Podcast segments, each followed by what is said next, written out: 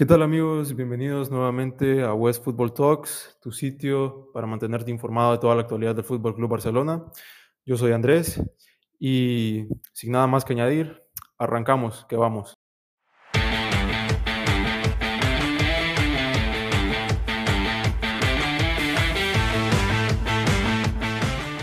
Bueno amigos, bienvenidos nuevamente a acá a su podcast de toda la actualidad del Fútbol Club Barcelona. Eh, nuevamente me encuentro con mi gran amigo Juanjo. ¿Cómo estás, Juanjo? Muy bien, Andrés, em, y listos para hablar un día más acerca de la actualidad del Barcelona. Bien, Juanjo, entonces tenemos muchos temas por tocar hoy, bastante interesantes acá en el podcast y abrimos una nueva sección también que es de saludos, o sea, bastante, bastante, va a estar bastante interesante el podcast de hoy que se denomina Revolución y Sangre Nueva. Este es el podcast eh, del día de hoy de West Football Talks. Y no sé, Juanjo, ¿qué te parece si damos inicio? Eh, bueno, arranquemos. Eh, y sí, también igual gracias de antemano por la repercusión que tuvo el podcast anterior y porque inauguramos ya la sección de, de saludos apenas en el segundo podcast, gracias a ustedes. Bien, entonces, Juanjo, fíjate que hoy Vamos a abrir, si, si bien el, tema del podcast es Revolución y Sangre Nueva, ya me imagino que sabrá la gente por dónde van los tiros, pero la noticia o el boom del día de hoy fue que Hansi Flick, el director técnico del Bayern Múnich actual, porque va a salir del, del Bayern al final de temporada, según Raku dice que es el candidato número uno para sustituir a Ronald Koeman para el banquillo del Barça la próxima temporada. Pues yo había escuchado hace tiempo que la Porta sí lo, lo barajaba en su agenda. Tenía más o menos sabido eso, pero no creí que se iba a interponer, digamos, porque el Barcelona aparentemente, o al menos según la información de Raku, sí se va al menos a interponer o a intentar fichar antes que, que Alemania, que la selección alemana, a Hansi Flick. Es algo que sí me sorprende, la, la ofensiva. Creí que iba a apuntar un poco más la puerta, digamos, por un entrenador que no tuviese. Bueno, eh, claro, está sin compromisos o quedará sin compromiso Hansi Flick a final de temporada, pero de todas maneras es, eh, es eso de ir em, y no tener miedo, por ejemplo, a incluso al rechazo o al fracasar en el intento de operación. Exactamente. Hay que recordar también de que Flick se decía bastante de que después de los problemas personales o, diferencias que tuvo con, con Salihamidzic, el director deportivo del Bayern, que tenía un acuerdo verbal tras su anuncio que dejaba el Bayern, un acuerdo verbal nada más, no nada firmado oficial con la selección alemana. Queda un mes de Eurocopa, eh, perdón, eh, pasará, bueno, los, estos días de vacaciones, luego viene la Eurocopa y pues el Barcelona tiene tiempo de convencer de lograr convencer a Flick. A mí, a mí me, mm, me, parece una opción buena, me parece una, una buena opción tal y como está pues el mercado de entrenadores en este momento. Me parece una muy buena opción. No sé si la mejor. Bueno, si querés mi opinión, Juanjo, yo creo que no voy a venir yo a descubrir a Flick. creo que nadie aquí va a venir a descubrir a Flick. Creo que la temporada pasada con el sextete que hizo ya está más que claro la clase de entrenador que es y más que todo se plasmó en el estilo de juego que, que o la huella que, dejó en el, en el, Bayern en cuanto a juego, ¿no?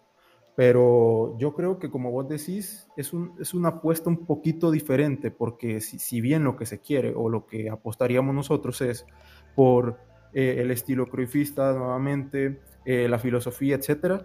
Obviamente Hansi Flick tiene...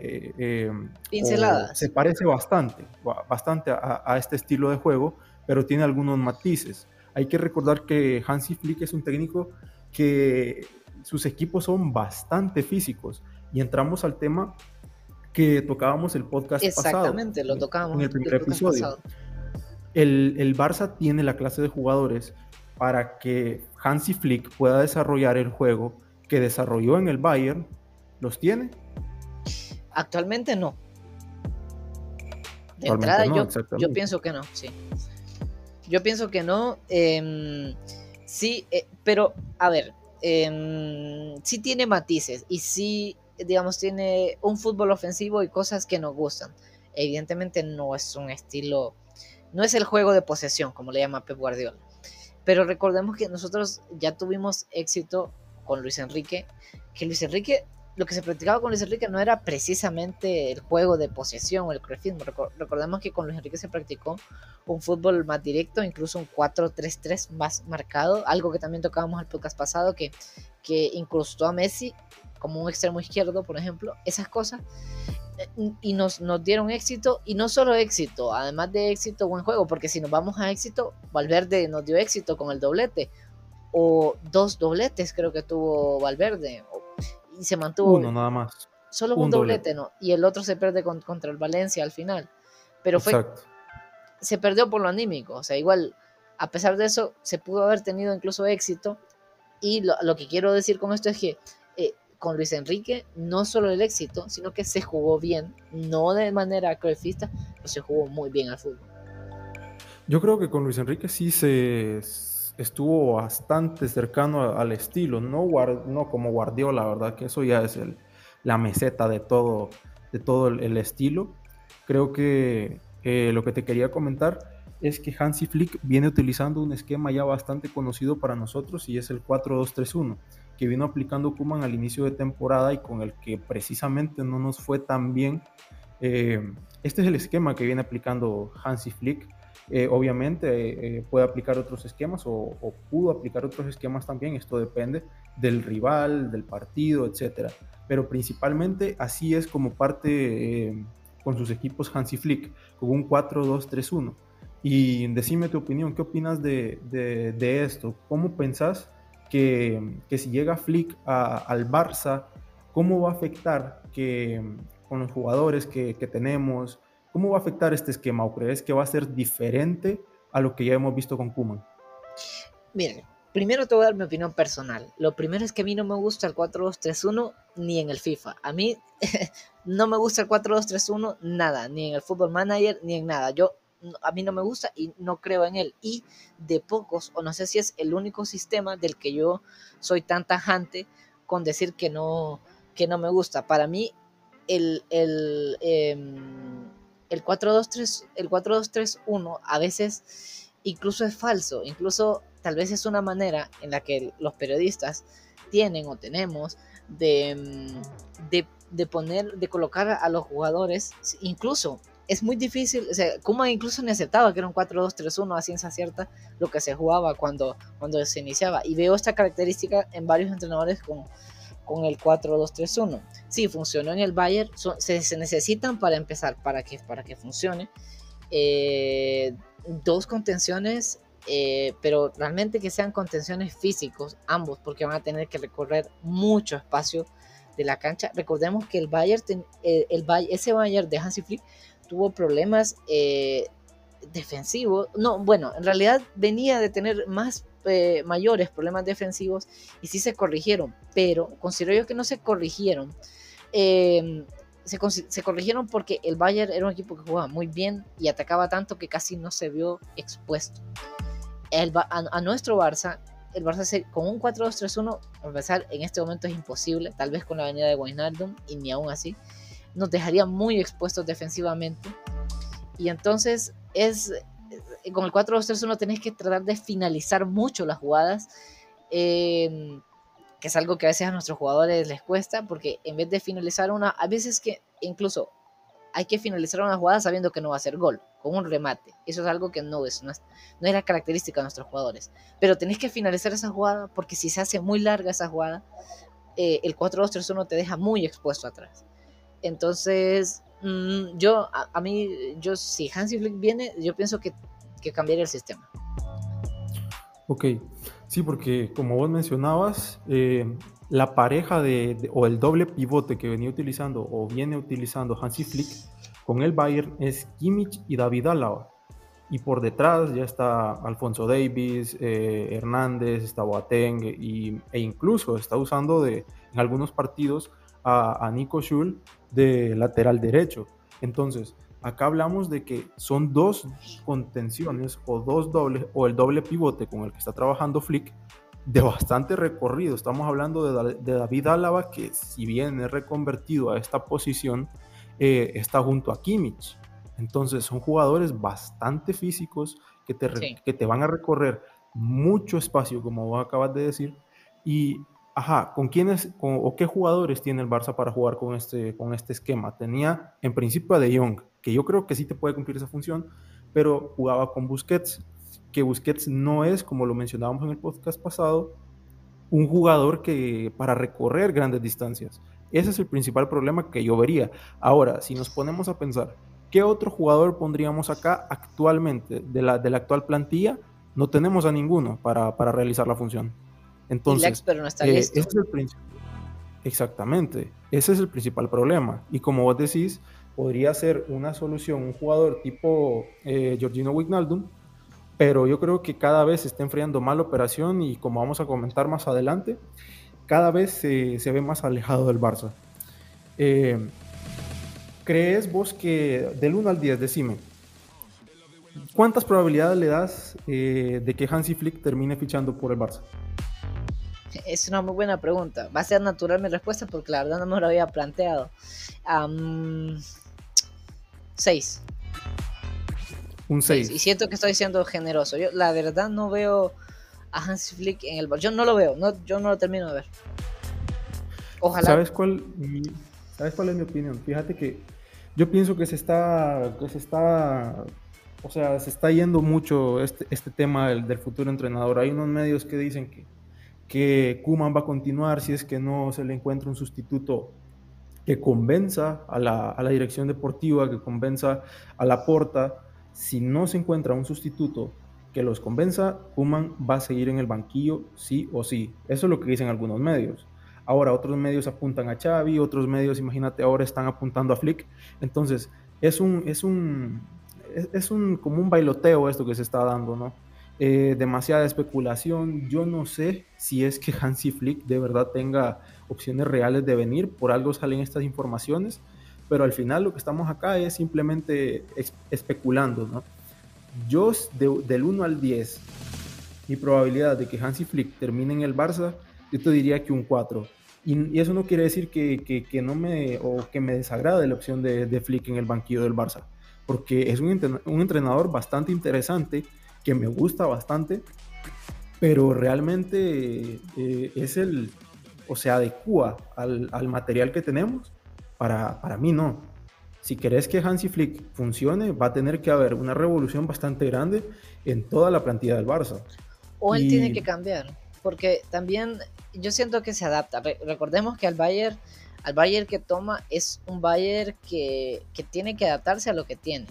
Lo que tú mencionabas, Kimmich, Kimmich se puede jugar en muchas posiciones, pero como lo que él al principio es es un lateral derecho y alaba. Y entonces en esa posición de contenciones, eh, utilizó jugadores que realmente no lo eran. Y lo que yo te decía, de que a veces los entrenadores nos mienten o el 4-2-3-1 es solo la manera de, ubicar un equipo cuando no sabes ubicarlo. Por ejemplo, yo recuerdo, yo recuerdo a Osorio, por ejemplo, eh, se me viene en ese momento el exentrenador de México, que él decía, eh, en Inglaterra te dividen las canchas, la, la, cancha de fútbol en 18 zonas, en 18 sectores.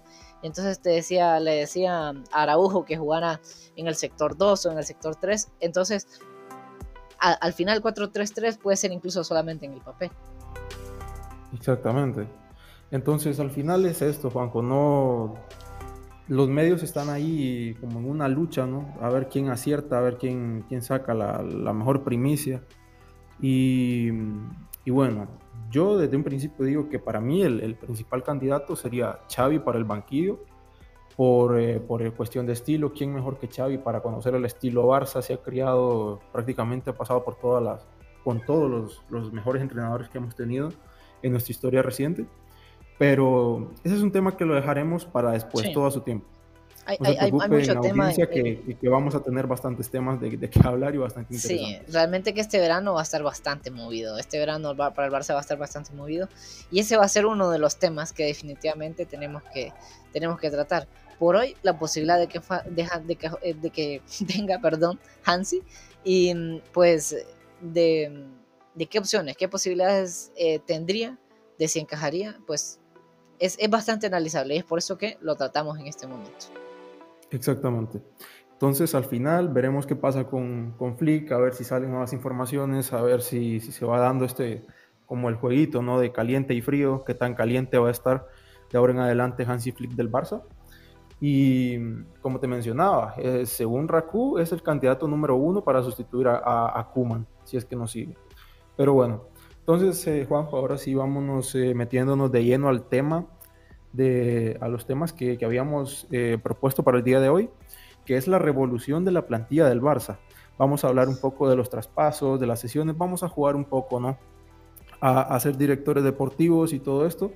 Y vamos a analizar eh, todas estas, todas las posiciones que necesita el Barça revolucionar, por decir así, o los jugadores que, es necesario que salgan del club. Entonces, eh, para empezar, vamos a, iniciar por, por, por, posiciones, ¿no? Porteros, defensas, mediocampistas, delanteros. Entonces, eh, iniciando por la meta, los porteros, yo creo que está más que, que, dicho o, o es, eh, o no es sorpresa, ¿no? De que Norberto Neto va, va a salir, creo que es una realidad. El portero brasileño creo que cumplió ya eh, su ciclo en el Barça, prácticamente no jugó nada, a no ser porque, porque tenía una bestia como Ter Stegen de compañero, ¿no? pero yo creo que es una realidad. Ya no, además, yo siento que Neto no, Neto no fue un buen suplente, además, Andrés. Sí, porque fíjate que yo recuerdo a Silesen, incluso Silesen me gustaba más como, como suplente. Era un porterazo Silesen que, que mi respeto, la verdad. Y, y él sí fue un digno suplente de Ter Stegen. Siempre estuvo... Exacto, él, él sabía cuál era su rol. Con eso, con eso lo decimos. Exactamente, ese es el punto, Andrés, que se adaptó mucho mejor a la plantilla, que es algo muy importante. Kuman, que, que, por cierto, es algo de lo que hablábamos en el podcast pasado, de que Kuman le encanta señalar jugadores, señaló también a, a, a, Neto, lo señaló en la final, perdón, en Copa del Rey cuando lo dejó de poner. Y aparentemente era por eso, por el disgusto de Neto.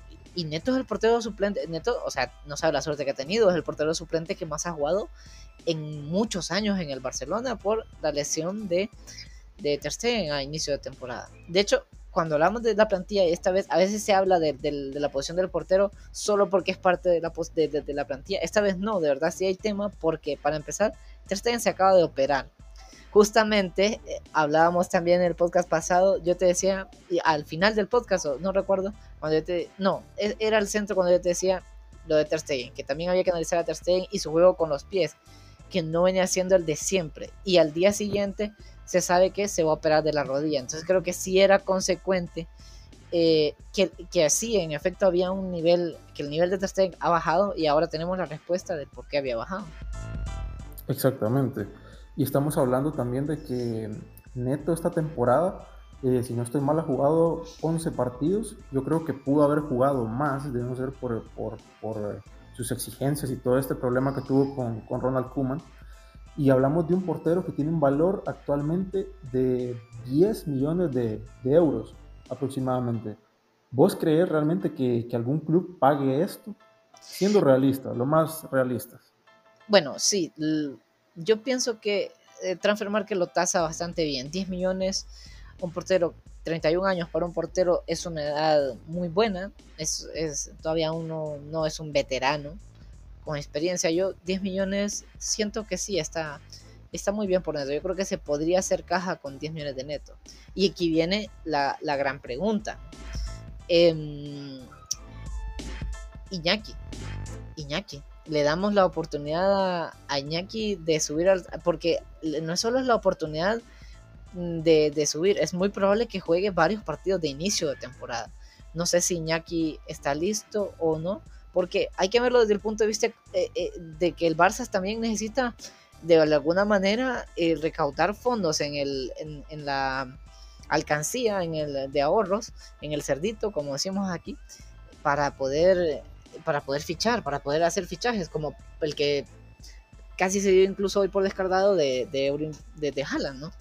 Entonces, no sé, eh, habría que pensar, ¿de verdad hacer caja con esos 10 millones es vender a Neto y no traer un suplente y, por ejemplo, creer en Iñaki? No sé cómo lo ves tú, Andrés. Fíjate que realmente yo creo que Iñaki Peña sería la mejor opción. Eh, con esto te voy a, te voy a decir, eh, te voy a decir bastante. Yo creo que la directiva con, confía bastante en Iñaki Peña y tiene bastantes, tiene, tiene informes muy buenos de, de, Iñaki Peña. Y fíjate que yo creo, si no estoy mal, así sin ver datos ahora mismo, creo que en 5 o 6 años, eh, si no es que más, Iñaki Peña eh, es el primer, la primera apuesta de un portero de la casa por, para, para, para el primer equipo, de suplente del primer portero. Porque si nos recordamos, estuvo primero Bravo, estuvo Ter Stegen, después llegó Silesen, llegó Neto. Entonces yo creo que es bastante importante, más que todo por la imagen también del club. Eh, además, porque es un buen portero, es un, es un buen portero, vamos a dejarlo ahí. Iñaki Peña. Para, para ser suplente de Ter Stegen, yo creo que te cumple. Y teniendo en cuenta la situación del, del Barça, creo que eh, no tengo dudas. Iñaki Peña tiene que ser la opción eh, para sustituir a Ter Stegen. Siento que además es un buen momento para saber si va a rendir para. Yo a veces puede ser prematuro, no, no es prematuro, yo creo que tiene una, una buena edad Iñaki, pero es, es el momento de decir, rinde o no porque puede ser que tenga partidos incluso exigentes. Recordemos que Ter Stegen se planteaba solamente que se perdiera tres partidos del arranque de la temporada y al final eh, se extendió el tiempo en el que Ter Stegen no estuvo con el Barcelona. Entonces es un buen momento de saber si, Iñaki tiene madera para el primer equipo, para empezar. Iñaki con el Barça B ha hecho una espectacular temporada. Eh, en, en el, la eliminación del Barça el fin de semana, él tapó cuatro penales, que los penales sí es una cuestión eh, también de un poco de, suerte, pero sí también un poco de anticipación, de estudio incluso de los rivales. Pero más allá de los cuatro penales eh, fatídicos para el Barça, eh, otra vez nos quedamos, por cierto, cerca en el casi de ascender a segunda división. Ha hecho una gran temporada Iñaki y yo también apostaría por Iñaki. Por, varios factores. Una, por lo, el principal es, yo quiero saber si Iñaki tiene madera, personalidad, para jugar en el primer equipo. Dos, cualquier portero que, que, que, traigas que va a tener que jugar esos primeros partidos de temporada que ya vimos que son importantes. Recordemos que por dejar puntos en la primera vuelta es que también nos vamos a hacer campeones. O, sí, definitivamente no seremos campeones de liga. Y en parte no es pues, la segunda temporada del Barça es, es espectacular aún con el partido de Granada. La, la, liga se pierde en Granada y también se pierde en la primera vuelta. Entonces es muy importante eh, el trabajo que vaya a hacer ese portero suplente. Entonces, yo pienso que sí, que, que debemos de arriesgarnos, con, porque sí es una apuesta arriesgada con Iñaki, porque va a jugar, más que nada por eso, porque va a jugar. Y, y sí, y hagamos caja, donde en las posiciones donde se pueda hacer caja y estén medianamente bien suplidas, hay que hacer caja, porque el Barça necesita fichajes y lo vamos a hablar. Es correcto. Y además, eh, ya pasando a otras posiciones, Juanjo, quería, lo dejé para acá, porque yo creo que, que la, la, posición del portero eh, ya es fijo. Yo creo que va a salir neto. A ver, ojalá que se le coloque en algún club y se pueda sacar más de 10 millones. Yo creo que entre 10 y 12 millones va a estar el traspaso de neto. ¿Por qué? Por el tema de la ficha, etcétera, ¿no? Pero ahora te quiero comentar unas palabras que, que dijo Joan Laporta eh, al final de la gala de, la Festa del Sport de Catalá, organizada por el diario, por, el diario Sport eh, y otras entidades, ¿no? Y Joan Laporta lo que, o como lo titulan, ¿no? Es, se ha acabado un ciclo. ¿Y qué es lo que dijo principalmente Laporta? Cito, al final de temporada, o sea, después del partido de Leibar, se valorará toda la temporada y tomaremos decisiones habrá una renovación para tener un equipo más competitivo que pueda ganar títulos relevantes. O sea, aquí está hablando principalmente de, Champions, no nos engañemos. Un equipo para ganar Champions. Y también añade, nos eliminaron de la UEFA Champions League muy pronto y ojo con esto. Y la liga la hemos perdido incomprensiblemente. Ahí señala cómo. Ajá, exactamente. Dice también, Dije que valoraría los resultados, el juego, la mentalidad y la ambición. Entonces, o sea, yo creo que esto son unas palabras bastante fuertes de parte de la porta. Y, más viniendo de la porta.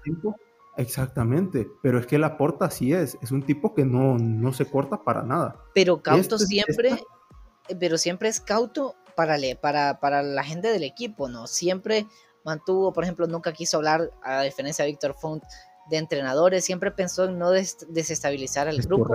Y si en ese momento hace, eh, que para mí, si lo leemos entre líneas, lo hace con, con Ronald Koeman, eh, porque para mí sí lo está señalando, es que para mí casi que la decisión está tomada. Para mí yo creo que, que mata totalmente a Ronald Kuman con decir la liga la hemos perdido incomprensiblemente. Pero no solo a Kuman, también a ciertos jugadores, porque se habla de, de, una revolución bastante importante en el Barça, incluso bastantes pesos pesados de la plantilla, creo que van a salir, o esa es la intención que, que tiene la porta. Ahora bien, ¿cuáles son estos jugadores que, que principalmente eh, están en la línea de salida? Estos jugadores son Neto, como ya lo habíamos comentado, y ahora en el apartado que, que nos compete, ¿no? que son de los defensas, está un Titi Junior Firpo. Esos son los, los principales defensas que, que, están en la línea de salida. Ahora bien, si llegan ofertas o, se está planteando, ¿no? analizando la situación de poner en el mercado o escuchar ofertas también por Piqué, eh, Jordi Alba y Sergio Roberto. Sí, es correcto. Y y, lo que te digo, hay que pensar tanto en para hacer caja y tanto si su rendimiento ha sido bueno. Entonces, bueno, vamos por partes. 10 ya comentamos el tema de los porteros, 10 millones neto. Eh, por ejemplo, eh, Samuel Untiti, según Transfer Market, 10 eh, millones. Yo creo que se puede obtener incluso un poco más. Habían ofertas del Everton que podía incluso eh, poner 20 millones sobre la mesa por Samuel Umtiti. Mm, Empecemos con, Perdón, yo, escuché de una oferta, de, o no una oferta, pero de, de que sí el Everton podía poner dinero por un Titi sobre la mesa. No sé si 20 millones, no sé si es excesivo, pero sí que A mí me parece excesivo, la verdad. 20 millones por un Titi, yo creo que sacar 5 o 10 es, es un logro. Sí. Uf, se diría que bastante importante porque un Titi tiene una, o sea, se ha devaluado a tal extremo un Titi que yo creo que, o sea, si has visto los partidos vos, de, de o cualquiera que haya visto los sería partidos. Sería sacar oro. exactamente, sería sacar oro, darlo por 5 millones. O sea, yo creo que el equipo, acá hay otro, acá hay otro matiz, que acordate que no, yo no me creo mucho esta información de que, de que 20 millones el Everton, si es cierto que el Everton es un club hermano, porque nos ha, nos ha ayudado mucho. Exactamente, pero el tema de la ficha de un Titi, un Titi tiene una ficha que es monstruosa, ya te digo la ficha de un Titi, gana 7 millones netos, o sea 14 brutos aproximadamente. Entonces, ¿qué equipo te va a estar pagando esa cantidad? Tanto el traspaso, prima, si es que la hay, y el sueldo de un Titi por un jugador prácticamente que es un exjugador. Sí, es, es prácticamente un, exjugador, pero a pesar de todo eso, y el, yo igual no, insisto, porque quiero iniciar mi comentario que tampoco creo que el Everton vaya a dar 20 millones, sí que hay eh, opciones de que el Everton se lo lleve, pero de todas maneras, si el fútbol se maneja mucho por esto, eh, aunque, aún sin una rodilla, un Titi no deja de ser campeón del mundo sí es un jugador que tiene, que tiene cartel y insisto, 20 millones es excesivo, pero si solamente escuchas que, a veces los directores, deportivos, los directores deportivos del fútbol, eh, actualmente, no sé, siento que hay un gran déficit en esa parte en, varios de los equipos de Europa.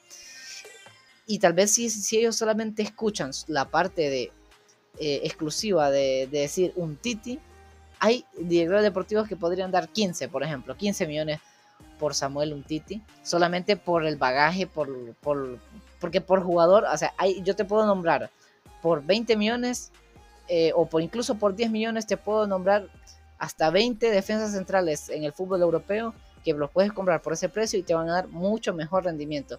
Pero pues eh, también esto, esto vende y esto sube mucho el valor eh, de los jugadores. 10 millones, 10 millones por un Titi, no, es que sería un buen negocio, pero te quitarías por lo menos la ficha de encima. Exacto, es que esa es la intención. Eh, lo, principal que se quiere, imagínate, un Titi como decíamos, eh, está jugando prácticamente con una rodilla un Titi y, y, es cierto que un Titi es más que suplente ahora mismo, más con la erupción de Araujo, Mingueza, la llegada de Eric García. Pero un Titi es, un suplente fijo y no puedes estarle pagando a un suplente 14 millones de euros brutos. Entonces, creo que también por ahí, van, ahí van los tiros. Entonces, ahora, si nos pasamos a, a, los laterales, ¿no? Junior Firpo. Para mí, Junior Firpo, pues era un jugador interesante, me gustaba bastante en el Betis, me parecía un jugador interesante. No estaba de acuerdo yo con su fichaje, más que todo, porque por Junior Firpo se pagaron, si no estoy mal, 18 millones de euros. Sí, y, Exactamente. Y yo creo que tenía jugadores en la cantera con el suficiente nivel para, para cubrir la posición. No era necesario ficharte a Junior Firpo. Y yo creo que nada más e, era otro capricho de Bartomeu porque estaba Marco Curella ahí en, en, el, en el, filial para, para, poderlo, para poderlo subir, incluso antes de que, de que, sale, de que saliera cedido, perdón. Eh, estuvo ahí la opción de que volviera de Leibar, luego fichó por el Getafe, pero para mí Junior Firpo, si bien es un jugador interesante, no se le dio la oportunidad que, que merecía. Yo creo que con más minutos Junior Firpo pudo haber dado un rendimiento mucho mejor de lo que lo dio, porque creo que es un jugador sin confianza, sin ritmo. Eh, o sea, los minutos que ha jugado Junior Firpo es, lamentable, la verdad, porque ahorita te comento, Junior Firpo nada más eh, jugó 17 partidos, con una media de 40 minutos por partido, te estoy hablando de la liga, y eso que dio un gol y una asistencia. O sea, Jordi Alba jugó prácticamente todo. Y obviamente, estando bien Jordi Alba, creo que no tiene sustituto porque es uno de los mejores del mundo. Sí. Pero, ofensivamente. ¿qué opinas de Junior Firpo? ¿Qué opinas de Junior Firpo? Tiene un valor de mercado según Transfer Market de 10 millones. ¿Crees que, que lo pague? Más que pagable. O sea, si el valor de Transfer Market de un Titi es 10 y el de también es 10 por, por Junior Firpo, pues ahí entendemos que las cifras eh, son bastante variables, ¿no? Por decirlo así. Yo creo que Junior Firpo sí, sí puede, puede irse incluso por lo que vino, por, por unos 18, yo sé que se puede sacar.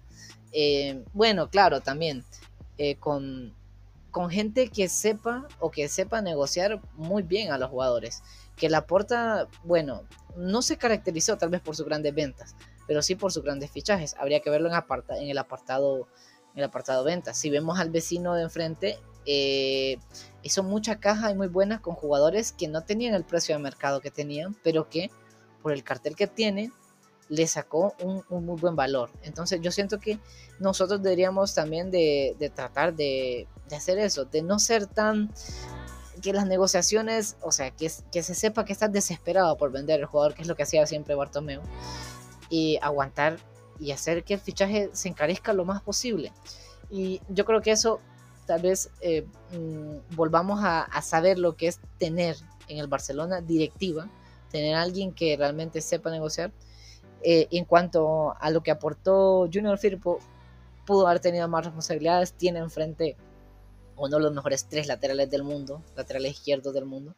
Entonces, no sé, yo creo que es, es el rol un poco que va a tener cualquier lateral que venga. Yo, yo siento que yo le, le, pondría un cartel de cumplidor nada más a Junior Firpo. Cumplidor, no, no podría decir más allá de eso. Cumplidor, cumplidor apenas. Eh, no, no defensivamente mostraba un poco, incluso a veces más sólido que, Jordi Alba, pero en la parcela ofensiva, pues todo lo contrario. Era, y más con lo que, y tal vez, ¿sabes, eh, Andrés? No es tanto eh, que no aportase tanto, sino que nosotros necesitamos mucho del aporte del lateral izquierdo porque no tenemos extremo izquierdo. Es correcto. Yo creo que jugar con el lateral izquierdo actual tiene que tener eh, mucho recorrido y, para mí Junior Firpo lo tenía. Podría ser eh, su fuerte, más la defensa, más el ataque, es debatible. Pero sí creo que con edad Firpo sí se puede dar eh, un buen fichaje. Creo que tiene mercado, es joven y su ficha no es tan grande. Eh, yo creo que, que, que la ficha de Firpo anda por 6 millones y yo creo que es totalmente accesible para, para el club. Si es, es, cierto de que actualmente está algo complicado la situación por la pandemia, pero yo creo que unos de 10 a, 15 millones se puede sacar por Firpo aproximadamente. Ahora, Juanjo, ya nos metemos en, el terreno eh, montañoso, por decir así. Supuestamente se dice de que la revolución de, de Joan Laporta incluiría algunos pesos pesados y según la lista está Piqué en, esta, eh, en, en, en, los nombres para, para ser sustituidos o salir del, del Barcelona. ¿Qué te parece? ¿Crees que, que, sea cierto esto? ¿Cree, ¿Vos ves fuera a Gerard Piqué? No lo veo fuera para empezar. Eh, ahí arranca mi comentario. Luego quiero decir, puedo decir que tal vez la porta sí entienda que el ciclo de, de Piqué ha terminado. Piqué ya dejó claro, de hecho, de hecho, se lo dejó claro en su entrevista con Ibai. Y lo ha dejado es que la verdad para mí está terminado, Juanjo. El ciclo de Piqué para mí está terminado. Sí. porque dio un buen rendimiento, pero, pero yo creo que ya es hora de, de, de que venga sangre nueva, ¿no? Ok, sí, no, de acuerdo. Eh, pero eh, primero, de acuerdo, pero primero solamente la, la, condición en la que estamos, y lo que partimos, y, y, luego también sí, lo que dices de Piqué, ya te, ya te comento respecto de esto. Piqué eh, deja claro que él, no se, él se va a retirar en el Barça. Sabemos, Piqué está jugando al fútbol eh, porque está jugando en el Barcelona, él está interesado en sus, en sus negocios. Lo que quiero decir con esto es que no esperes hacer caja con Piqué, porque Piqué no se va a ir a ningún otro equipo. Piqué juega al fútbol porque quiere, porque juega al Barça, que es el club de su vida, y eso sí es verdad. Pero de lo contrario, Piqué quisiera, y es más, creo que en este momento ya quiere incluso más dedicarse a sus negocios, que el fútbol le quita tiempo. De hecho, eso es parte de que su rendimiento sea el que es. Y entonces, por ende, yo creo que si Joan Laporta se lo pidiera, él haría un paso al costado. No, evidentemente no pediría eh, el contrato, su dinero por el contrato, se iría tranquilamente, pero venderlo y hacer caja con Piqué, no, no, no, lo espero, de ninguna manera. Yo apostaría doble a sencillo a que Piqué no se va a otro club. Pero entonces, ¿qué hacemos con Piqué? Porque acordate que está Mingueza, está Araujo, eh, la llegada de Eric García. Y si, y si hablamos de que van a transferir a un Titi, y también está ahí que las informaciones dicen que se va a escuchar ofertas por Lenglet si es que llegan. Entonces, ¿qué central zurdo tenemos? Tenemos una gran acumulación de centrales diestros.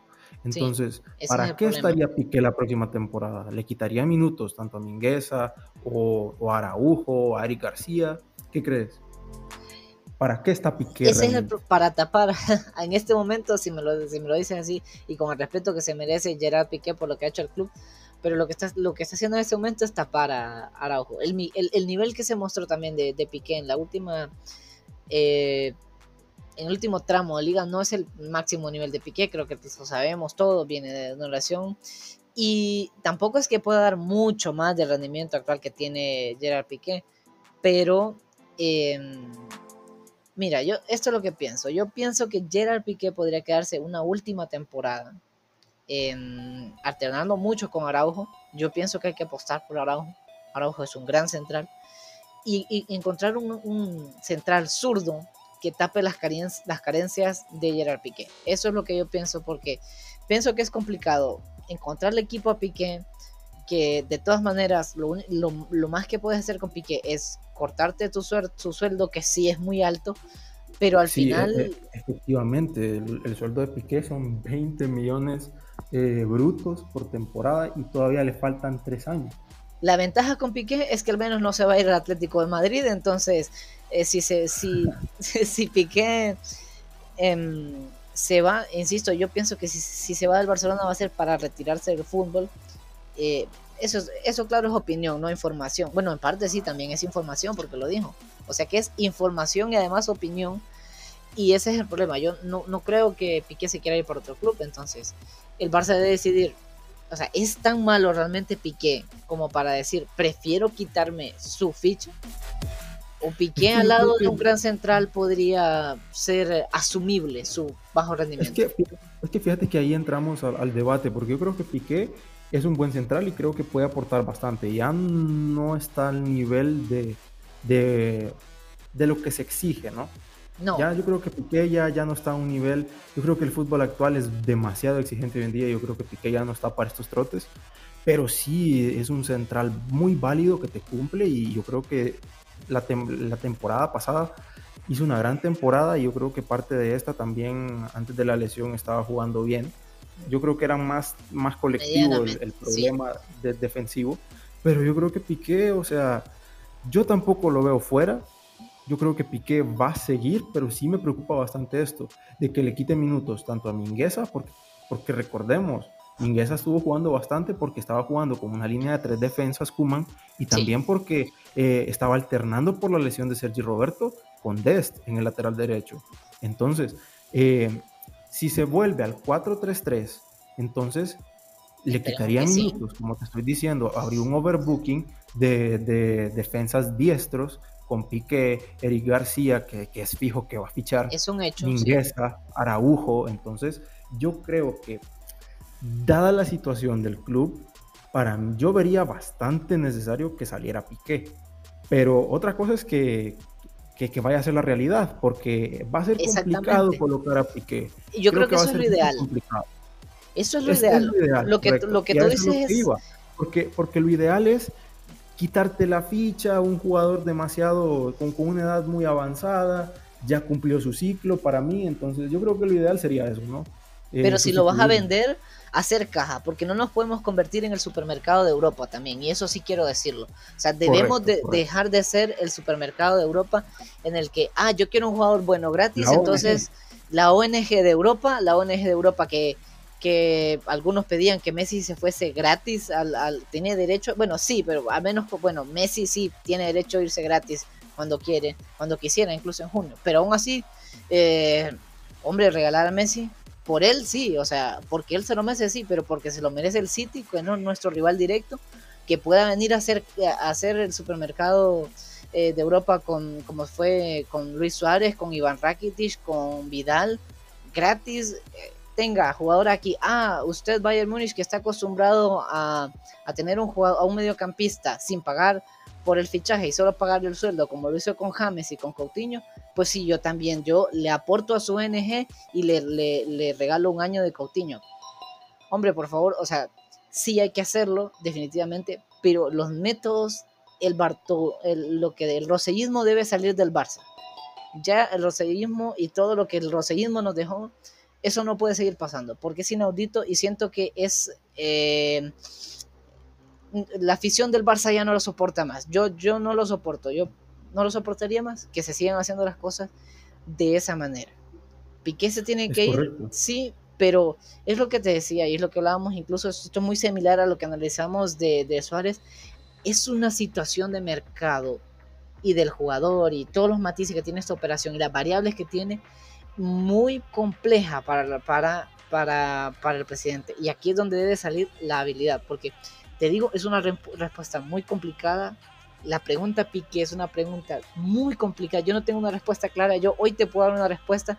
La voy a analizar hoy que me, antes de irme a dormir y, mi opinión va a cambiar porque es muy complicada. Entonces yo espero aquí el análisis de la porta y que tome una gran decisión con Piqué, porque yo honestamente me la vería, sería la decisión más complicada que yo tendría si yo fuese director deportivo del Barça. Correcto, y Piqué está tasado según Transfer Market también eh, cabe eh, recordar que todos los, valores de mercado son obtenidos de acá. Yo creo que es la fuente más confiable en cuanto a, precio de mercado. Pueden a Piqué con 12 millones de euros. Para mí, dada la ficha, dada la edad del jugador, que ya son 34 años, muy complicado sacar incluso 12 millones por Gerard Piqué. Y más que todo con la lesión que viene arrastrando, yo por mucho diría que unos 10. Y Qué mala suerte la del Barça, además, ¿no? Otra vez querer vender a un jugador con una lesión de rodilla, otra vez. Exactamente, y yo creo que es complicado, no por, por... Yo creo que Piqué se podría sacar más, pero el tema de la ficha y también la situación actual creo que va a ser complicado. Pero bueno, ahora pasando al, al otro tema que yo creo que eh, acá va a estar más interesante, va a haber debate, y es Jordi Alba, porque Muchos dicen que Jordi Alba no lo cambiarían por nada del mundo, que es eh, el mejor lateral que hay actualmente. Pero Juanjo, yo sí te digo, yo creo que Jordi Alba ya cumplió su ciclo. Yo creo que Jordi Alba tiene que dar un paso al costado, más que todo por la ficha que tiene también. Y yo creo que tiene que ser sí o sí uno de los hombres que sustituya a Joan Laporta. Tienen que estar ahí en los nombres para la revolución. Porque para mí Alba ha dado un rendimiento buenísimo, pero Juanjo, eh, Jordi Alba ya no está para el Barça. Jordi Alba ahora es un, es un coladero, como se dice, defensivamente. El Barça sufre demasiado por esa banda. Y Jordi Alba no, no, no es que sea su fuerte la defensa. Él es buenísimo en ataque, pero yo creo que se complementa súper bien con Messi y con los demás jugadores. Pero yo creo que eh, más que todo yo lo metería eh, o trataría de, de, sacar algo por él, trataría de transferirlo por el tema de la mentalidad que tiene. Muchas veces, eh, o, bueno, por muchas... Ese es su mayor problema. Dos veces. Exactamente, dos veces las declaraciones de que había mal acostumbrado a los aficionados a ganar títulos, eso lo dijo Alba también que no estaba seguro de que, de que se iba a ganar la Copa del Rey hablando con Piqué. Entonces yo creo que la mentalidad de Alba es súper tóxica para el vestuario. Yo creo que Alba ya cumplió su ciclo, porque Alba es buenísimo en la liga, pero en las citas importantes se ve demasiado expuesto. Solo te recuerdo el gol del, del Real Madrid o contra el PSG como se vio. Liverpool. Bueno, ya hice un poco lejos, pero, pero es que yo la tengo muy marcada con Jordi Alba. Bueno, ya, ya de hecho tuvimos, eh, no estuvimos de acuerdo con Piqué, creo que tampoco vamos a estar de acuerdo con, con Jordi Alba, pero pues em, yo te diría que sí, definitivamente el problema de Jordi Alba, el principal problema de Jordi Alba es la mentalidad, es frágil mentalmente y es, y es su mayor debilidad incluso antes que la defensa. Entonces con eso te estoy diciendo mucho porque defensivamente deja mucho que desear Jordi Alba. Y de Jordi Alba se puede prescindir ofensivamente solo sí, y aquí es donde viene el problema, solo si tenemos un extremo izquierdo. Porque si el Barça por la banda izquierda. Pero es que estando... está en Fati, extremos izquierdos, yo creo que puede jugar ahí, está en Fati, está Conrad en la cantera. Dembélé eh, eh, Dembélé de extremo izquierdo no lo veo. Yo lo, que he visto a mí no, no me gusta. A mí me gusta más de extremo derecho. De, sí, a mí igual, me gusta más. De, a mí de extremo izquierdo Dembélé siento que pierde sus características y no. No, me gusta, eh, no, lo veo, no cumpliría, no habría manera de que... Eh, y lo que te digo, o sea, si tenemos problemas en este momento con el extremo izquierdo, pero, perdón, para atacar por banda izquierda, yo no me imagino sin Jordi Alba y sin y sin en este momento que no tenemos. Ansu Fati eh, Ansu Fati está de verdad de verdad está, yo habría que ver porque la lesión de Ansu Fati eh, no es algo que para empezar no lo va a dejar tener un buen rendimiento los primeros tres meses de temporada y tres meses de temporada es mucho entonces no sé eh, eso, es eso es lo complicado con Jordi Alba. Yo quisiera definitivamente un mejor lateral izquierdo. Siento que los problemas del Barça, y aquí incluso me estaría contradiciendo, porque es que los problemas del Barça son más defensivos que ofensivos. Entonces tal vez no necesitamos, definitivamente necesitamos mejorar la parte defensiva. ¿Y qué sería una parte defensiva? Mejorar la parte defensiva, perdón, traer a un lateral izquierdo que defienda mucho mejor que Jordi Alba. Y, sin duda, pero, pero no sé, es que es complicado por la parte que te digo. Y es, eso, es, eso es el análisis completo que hay que hacer en cada posición. Mira, te, te, hago la pregunta de otra manera. Si tuvieras que quedarte solamente con dos personas de la defensa, ¿con quiénes te quedarías? Eh, eh, quiero decir, o con dos de las vacas sagradas, ¿con quiénes te quedarías? De todo el aparato defensivo, contando Busquets, contando Alba, contando Piqué, contando un Titi que bueno, Titi no. Es que es complicado, yo creo que es complicado. Para mí, en mi opinión, tendrían que salir todos. De la parcela defensiva tendrían que salir todos porque creo que ya han cumplido su ciclo, tienen una edad, algunos como un Titi eh, no tiene una edad tan avanzada, pero, pero creo que ya no es un jugador válido para el Barça. Mira, si, hablamos de Sergi Roberto, de, de Jordi Alba, etcétera, yo me quedo sin duda con Sergi Roberto porque en el tema de Jordi Alba, Juanjo, creo que es bastante complicado y, creo que, es mm, delicado meterse ahí porque los aficionados le tienen mucho cariño a Alba y, lo primero que te dicen cuando, cuando vos querés eh, o hablas de sustituir a Jordi Alba es la primera pregunta, ¿a quién pones mejor que Alba? Entonces, aquí es donde, donde yo le respondo. Jordi Alba ya tiene una edad. Jordi Alba ya cumplió su ciclo. Y por tanto, Jordi Alba eh, tiene que salir del Barça. ¿Quién es, eh, podría ser aceptable para sustituir a Alba? Yo creo que podría ser José Luis Gallá del, del Valencia. Em, creo que podría ser una buena opción. Es un jugador mucho más joven, pero para mí tiene que estar eh, sí o sí en esta revolución. yo creo que tiene que estar, no hay discusión en mi opinión. Jordi Alba ya la, mentalidad creo que daña al vestuario y, la motivación del equipo, entonces para mí tiene que salir. Pero Andrés también hay que comprender, yo no veo al Barça eh, jugando con cuatro defensas nuevos la otra temporada. Eso no sé, yo creo que sería un paradigma del fútbol si eso pasara. Es muy difícil la revolución que queremos, porque la queremos, y yo te juro que, que no, no, estoy siendo aquí el defensor de Piqué ni de Jordi Alba, ni es que yo quiero eternecerme con, con Piqué y Jordi Alba, pero sí eh, considero que es muy difícil que el Barça revolucione tanto, tan rápido. Porque no hemos hablado, eh, Andrés, apenas vamos por, la defensa y falta el mediocampo y la delantera. Exactamente, pero ahora te pregunto, ¿vos no crees, eh, vos has visto, yo creo que lo tenés demasiado fresco, cómo han salido los jugadores, cómo salió Rakitic, cómo salió Suárez, ¿Sabes en cuánto está tasado Jordi Alba actualmente? 25 millones para 32 años. La próxima temporada empezará con 33. Entonces, yo creo que es el momento para sacar algo por Alba. Yo creo que 25 Ahí te doy la razón. Ahí te, doy firma cualquier equipo. Es cierto que tal vez podría ser más por el tema de la ficha, porque gana 20 millones brutos, pero yo creo que es el momento. Después, Jordi Alba va a terminar dando un rendimiento eh, bastante mejorable, por no decir otra cosa. Va a, ser, va a bajar demasiado su rendimiento Jordi Alba y no vamos a sacar nada por él después.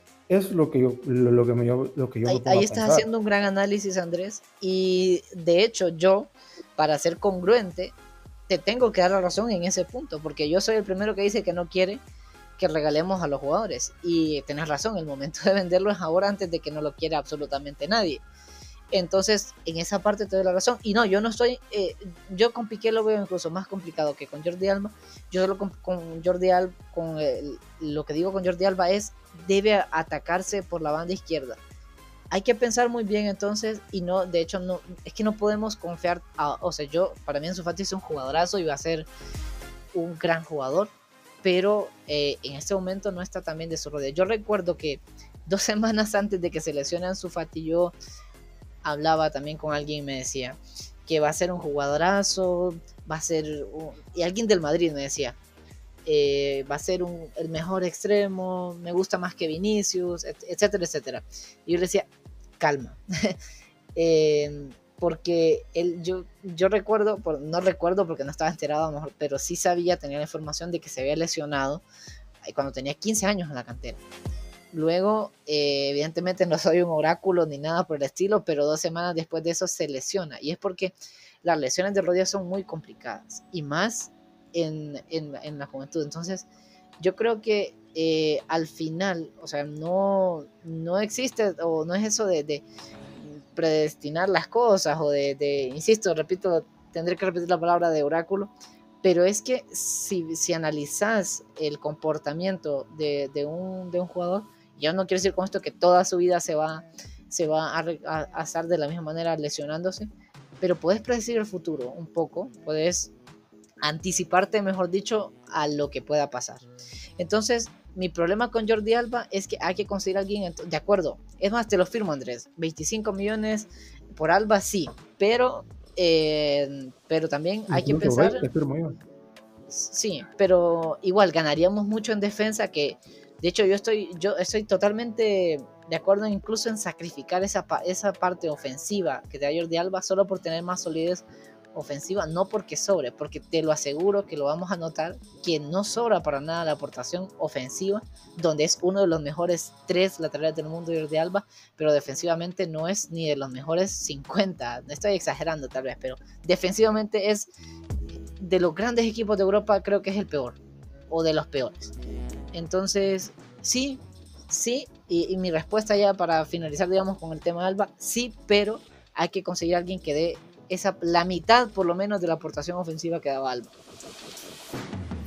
Bien, más adelante vamos a tratar ahí, vamos a, jugar, como, como dijimos, un poquito la dirección deportiva, de a quién traeríamos, pero por el momento nada más estamos acá viendo qué, qué revolución eh, estamos analizando, qué revolución se hará o quiénes deberían estar ahí, ¿no?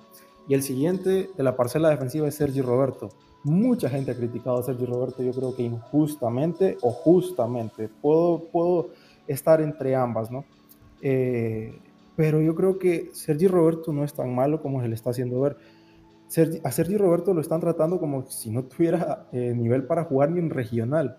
Entonces, yo creo que Sergi Roberto es un jugador que cumple. Hay que recordar que Sergi Roberto es un lateral derecho reconvertido. Él era mediocampista o es mediocampista. Así se crió durante toda su carrera en las inferiores del Barça.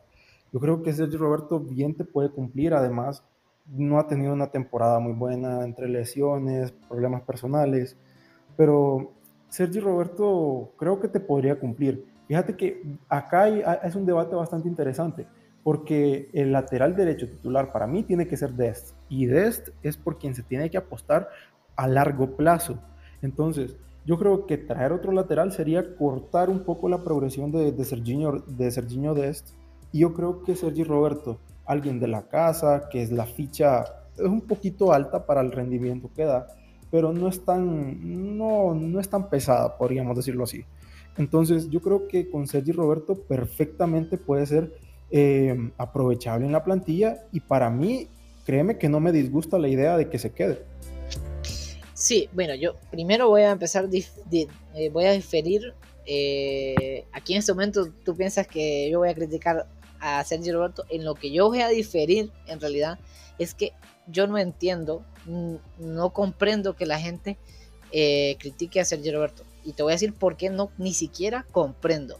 Y es porque es, eso es justamente sensacionalismo. Y eso es justamente mucho del sensacionalismo, sensacionalismo lo que tiene al Barça donde lo tiene. Porque la gente se olvida, la gente tiene poca memoria y Sergio Roberto es, es lo, que tú, lo que tú has dicho, no voy a repetir lo que te he dicho, reconvertido, ha cumplido, claro, mantengamos las dimensiones. No, no está, por ejemplo, para ser la, lateral derecho titular del Barça ni, ni, más, pero también se van al otro extremo, a un extremo que no es, no es cierto. Jordi Alba viene de una lesión, de tener COVID, que ya se, se ha comprobado que los futbolistas les afecta mucho después de tener el COVID en su rendimiento.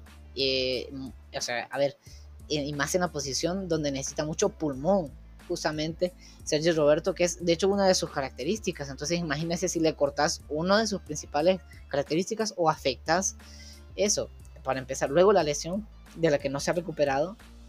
Kuman hizo mucho eso con, con varios jugadores de... de forzado, ¿no? Lo forzó lo forzó mucho, es algo de lo que podemos hablar. Y la muerte de su madre. Entonces, que un, que un aficionado ya se deje de llevar por los últimos cinco partidos de Sergio Roberto, ni es tan malo eh, como ahora dicen, ni es tan bueno como se decía antes. Y, y es lo que pasa. Es, y es, eso, es eso, es un jugador que cumple y nada más. Exactamente. Es eso, Roberto.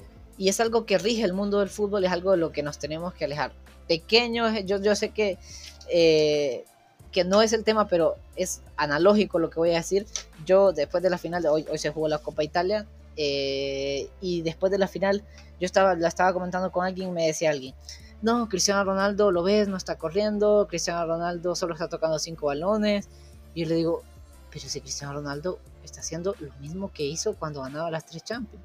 O sea, me estás diciendo ahora que Cristiano Ronaldo es malísimo, descartado, retirado, y que Cristiano Ronaldo, el de las tres Champions, era y era ni es tan bueno como se planteó en, el momento, o sea, tal vez no es la palabra correcta decir ni es tan bueno, pero ni tanto como en aquel momento, ni está tan mal, simplemente también en ese caso otras cuestiones que no, no lo vamos a comentar, pero es eso, ¿no? Siempre en el fútbol reina mucho el sensacionalismo, y yo siento que nosotros, tanto el aficionado del Barcelona y la, su directiva y todo el barcelonismo debe de alejarse de ese sensacionalismo que es tóxico, porque nos está convirtiendo en justamente lo que a veces no nos gusta del aficionado rival.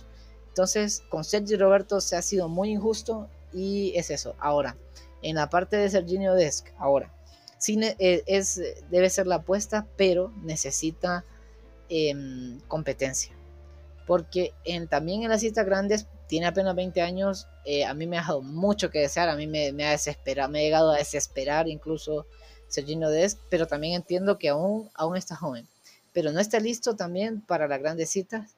Yo siento que con, con Serginho Dest, pero es que Jordi entramos en el debate, Juanjo, porque Sergi Roberto tampoco da el nivel en las grandes citas.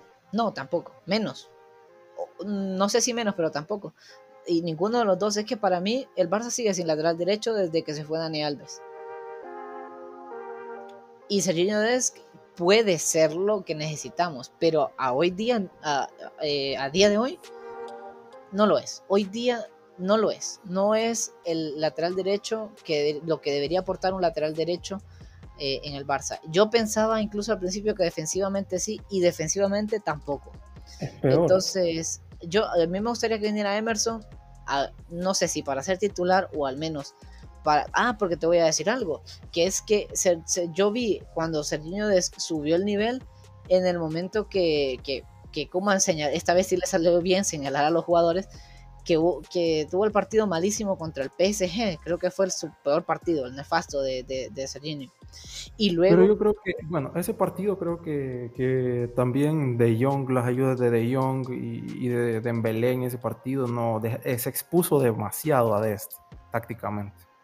Sí, es verdad. Sí, claro, también hay muchos matices. Pero eh, la cosa es que ese día queda expuesto, viene eh, Kuman y como siempre lo señala, porque es lo que hacía. Pero después de eso, eh, incluso cambia el sistema, prefería poner a Mingueza. Ahí comenzó a jugar Mingueza lateral, ahora que lo recuerdo. Y creo que eso lo tocó un poco el honor y la, eh, el orgullo, que, que, eso debe despertar en los jugadores. Y luego se vinieron unos que fueron los cinco mejores partidos de Desk en la temporada. Yo lo comentaba, yo insisto, yo veo siempre los partidos con Scarlett y yo le dije. Y me pasó también un poco con, con De Jong, que justo el partido en el que yo decía, ya, yo hubo un punto en la temporada que yo decía, yo ya no quiero a De Jong, no lo quiero ver más. Y al siguiente partido fue lo que muchos denominaron fue cuando regresó, cuando aterrizó de Amsterdam De Jong y empezó a dar ese gran nivel. Me pasó pues lo mismo con Serginho Des, que yo ya no lo quería ni ver ni en pintura viene ese, como ese castigo y eh, él mejora su nivel. ¿A qué quiero llegar con todo esto? Tal vez se me alargó un poco, pero lo que quiero llegar es que es necesario que venga Emerson, sea para titular o no, pero si no, para que le dé competencia a Serginho Desc. Hay jugadores a los que la competencia no le hace bien, pero creo que a Serginho Desc sí le hace bien. Entonces, en pocas palabras, Sergio, perdón, Sergio Roberto fuera. No, eh, o para mí sí, yo, yo me desprendería de Sergio Roberto. Si, si tuviese mercado. Ahora bien. O lo pasaría al medio campo, pero no sé, yo tampoco creo que tenga. Yo creo que ya hay más overbooking que otra cosa. Yo creo que Sergio Roberto actualmente no tiene nada que hacer en el, medio, en el medio campo. Y mira, de valor de mercado, 25 eh, millones está tasado, 29 años y tiene un salario de 9 millones también. Eh, ¿Qué crees? Eh, así, simplemente decime, ¿Crees que los paguen los 25 menos, más? Em, podría ser, un poco menos, no sé. Mm, habría que verlo porque Sergi Roberto, Sergi Roberto se recuerda mucho por lo de, y, disculpen que tenga que irme a esto, pero es que definitivamente los directores deportivos es en esto en lo que piensan. Los directores deportivos como Monchi son escasos ahora en el fútbol, que, se, que te miran, eh, qué sé yo, unos 500 partidos por temporada y analizan jugador por jugador el trabajo de director deportivo ahora en el fútbol es de alguien que, tenga memoria de recuerdos. Y en fin, el recuerdo que se tiene de Sergio Roberto es la remontada. Y mm, pienso que sí, se los, puede, se los puede dar porque tiene cartel y tiene mercado. Bien. Eh, entonces acá diferimos. Para mí se queda Sergio Roberto y para ¿Se queda o quieres que se quede?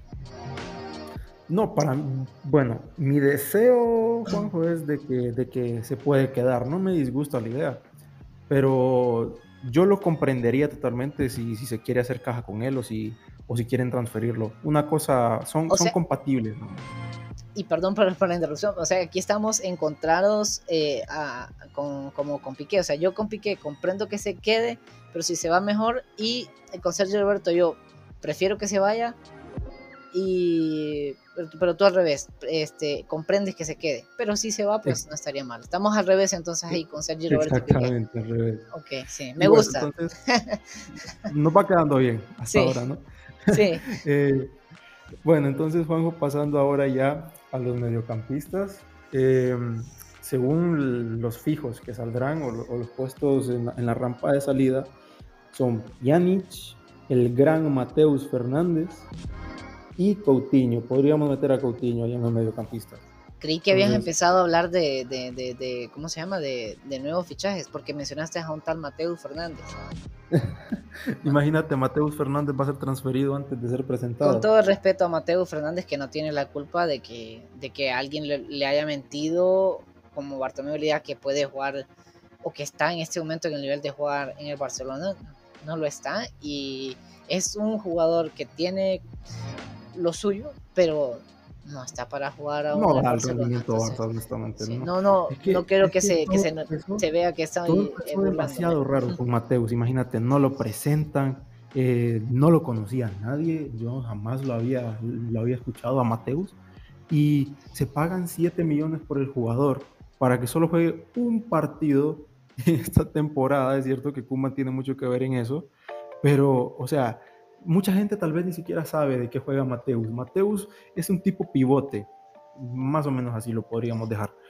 Y imagínate, como te dije, va a ser transferido antes de ser presentado, porque tampoco fue presentado siquiera Mateus Fernández. Entonces yo creo que este paso de este tipo de jugadores del Barça son fichajes random que no deberían pasar, es gastar 7 millones. ¿Por qué? yo soy muy mal pensado, Andrés. Eh, eh, por ahí voy yo, por ahí voy yo, pero mejor no entremos en eso, digo yo. Yo creo que mejor no entrar en eso porque... No, mm. no, mm, yo lo único que voy a decir es que, a ver, con Sandro Rosell se daba mucho, eh, a él le encantaba el mercado brasileño. Y acertamos con Ronaldinho, evidentemente. Recordemos que era director deportivo Sandro Rosell en ese momento. Y también el tema Neymar. Y algo pasa, solo voy a decir esto para no entrar más. Algo pasa o pasó con las directivas rosellistas, o sea, con Bartomeu y Sandro Rosell, con esos fichajes de los brasileños. Algo pasó y tal vez en el futuro se va a saber lo que pasaba con esos jugadores. Yo pienso que, bueno, ya, dije que ya no más, así que ya no más. bueno, entonces yo creo que de Mateus no hay mucho que hablar. Entonces entremos a Pjanic, el bosnio. Eh, ¿qué, ¿Qué se puede decir de Pjanic? Yo creo que en un principio no estaba de acuerdo con su llegada al Barça.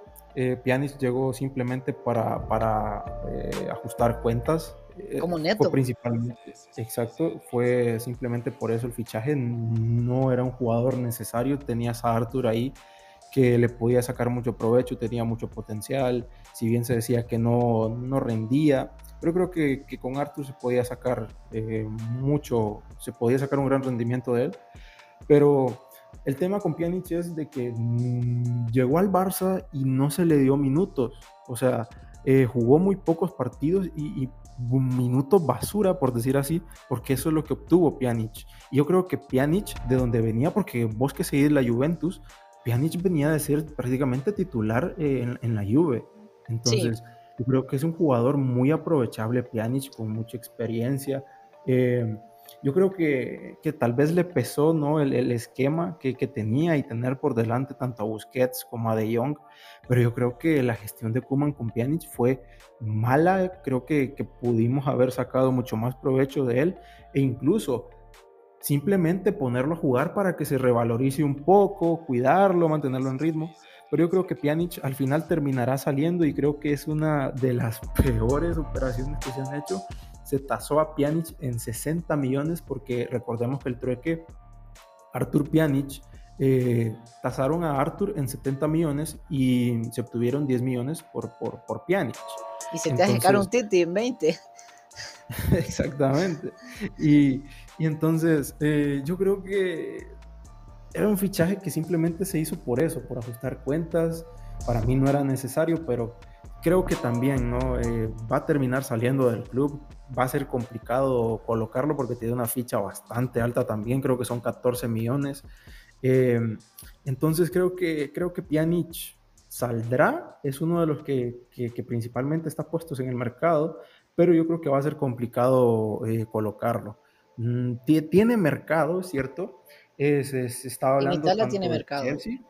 Eh, del Chelsea también se hablaba que podría estar interesado en, fichar a Pjanic. No sé qué, qué, tan, cierta sea la información, pero eh, eso se decía, ¿no? ¿Y qué opinas vos de Pjanic? ¿Qué, ¿Cómo lo viste? ¿Para vos se va o se queda? Para mí ya te lo resumo con que tiene que irse. Tiene que irse, sí, debería irse, para mí debería irse. Em, para mí no debería haber, no tendría que haber llegado para empezar.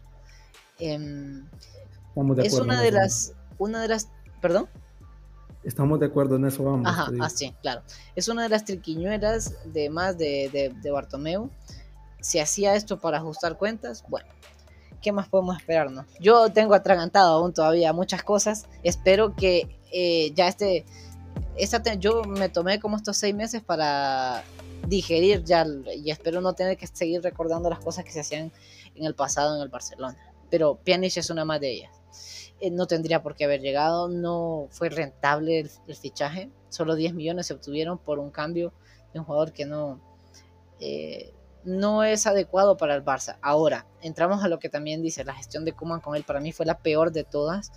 Em, se le pudo haber dado muchos minutos e incluso hubiesen momentos en los que hubiese, a mí que yo quería ver a Pjanic, em, por ejemplo, cuando, cuando contra el PSG lo metió, lo metió bastante más lejos. O sea, Pjanic tenía el remate de media distancia. El único gol que se le anota al PSG eh, fue de un remate de media distancia, que fue Leo Messi. Yo siento que hubiesen muchos momentos en los que yo estaba diciendo, eh, Kuman, el cambio, por favor, Pjanic lo esperaba y, no, lo hizo. Eh, incluso... yo también esperaba bastante ese cambio. ¿Y por, por, quién es Pjanic? Por el peso que tiene, eh, tener por delante a Pjanic, que créeme que, tiene que significar algo para el rival. Además, el remate de media distancia, todo, o sea, es un plus que te puede dar Pjanic. Pjanic no es un mal jugador. Sí, yo realmente, bueno, eh, se sabe las declaraciones de Kuman que le dijo a Pedri que no lo conocía y me parece bien que no conozca a un jugador de segunda división. Eh, y, le dijo que si él le demostraba, pues lo iba a poner. Pues yo no sé si no conocía, estoy hablando evidentemente de una manera retórica, si no conocía o no sabía quién es Pjanic, porque no se lo trató como el jugador que es, no, no se merece el trato que se le dio. Eh, ponerlo a jugar minutos basura, como tú dices. Realmente, que fue lo para mí? La, el, peor jugador que peor gestionó fue Kuman. Hubiese, o sea, claro, aposar por la cantera es importante, pero vamos, había momentos en los que tenía que entrar Pjanic y no hay likes. Incluso yo soy el que menos quiere cortar hay likes, a mí me encanta hay likes, pero es que se está haciendo, incluso para mí, se le, está haciendo daño al jugador en vez de hacerle un favor a highlights. Y vieron momentos en los que Pjanic debió haber entrado. Es que, Juanjo, ya no es un tema de, de, eso simplemente, sino que vos tenés activos. Esto al final es una empresa. Entonces, tus activos son los jugadores. Estás devaluando exageradamente al jugador. Imagínate, se tasó en 60 millones cuando salía de la Juve y ahorita está en 28. Y yo dudo muchísimo, la verdad, de, permítanme dudar, pero yo no creo que algún, algún club esté dispuesto a pagar eso por Pjanic, y mucho menos con la ficha que tiene. Y la edad que tiene, porque también tiene una edad. Y la temporada que viene, es que no, no 28 millones por Pjanic, no sé, yo lo veo difícil. Bueno, los, los esos clubes de, de, bueno, mejor dicho, los clubes de media tabla de, de la Premier están, están con bastante capital. De hecho, por ejemplo, capital que para ellos no, para ellos no hubo pandemia. Para ellos no hubo pandemia, sí. Ellos, la verdad que la, Premier League tiene una muy buena repartición de los de las ganancias por eh, la televisión. Y pues de hecho el West Ham incluso ha llegado a explotar por varios jugadores de la Liga Española. Entonces yo siento que por ahí sí se puede, se le puede acercar. Es un jugador con el que se puede y se debe hacer caja. Exactamente. Y más que todo porque ya vienen jugadores de la cantera, imagínate.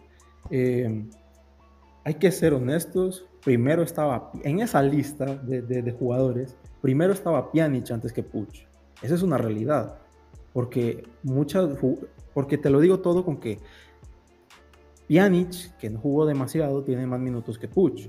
Entonces, ya, ya, ya no es una cuestión de, o sea, Pjanic debe salir para dejar paso a los jugadores que vienen de abajo, porque está Ilais, está Ricky, eh, eh, viene Collado, Nico González, son jugadores bastante interesantes que para mí Pjanic, mm, si se queda simplemente, eh, sería para cortarles el progreso.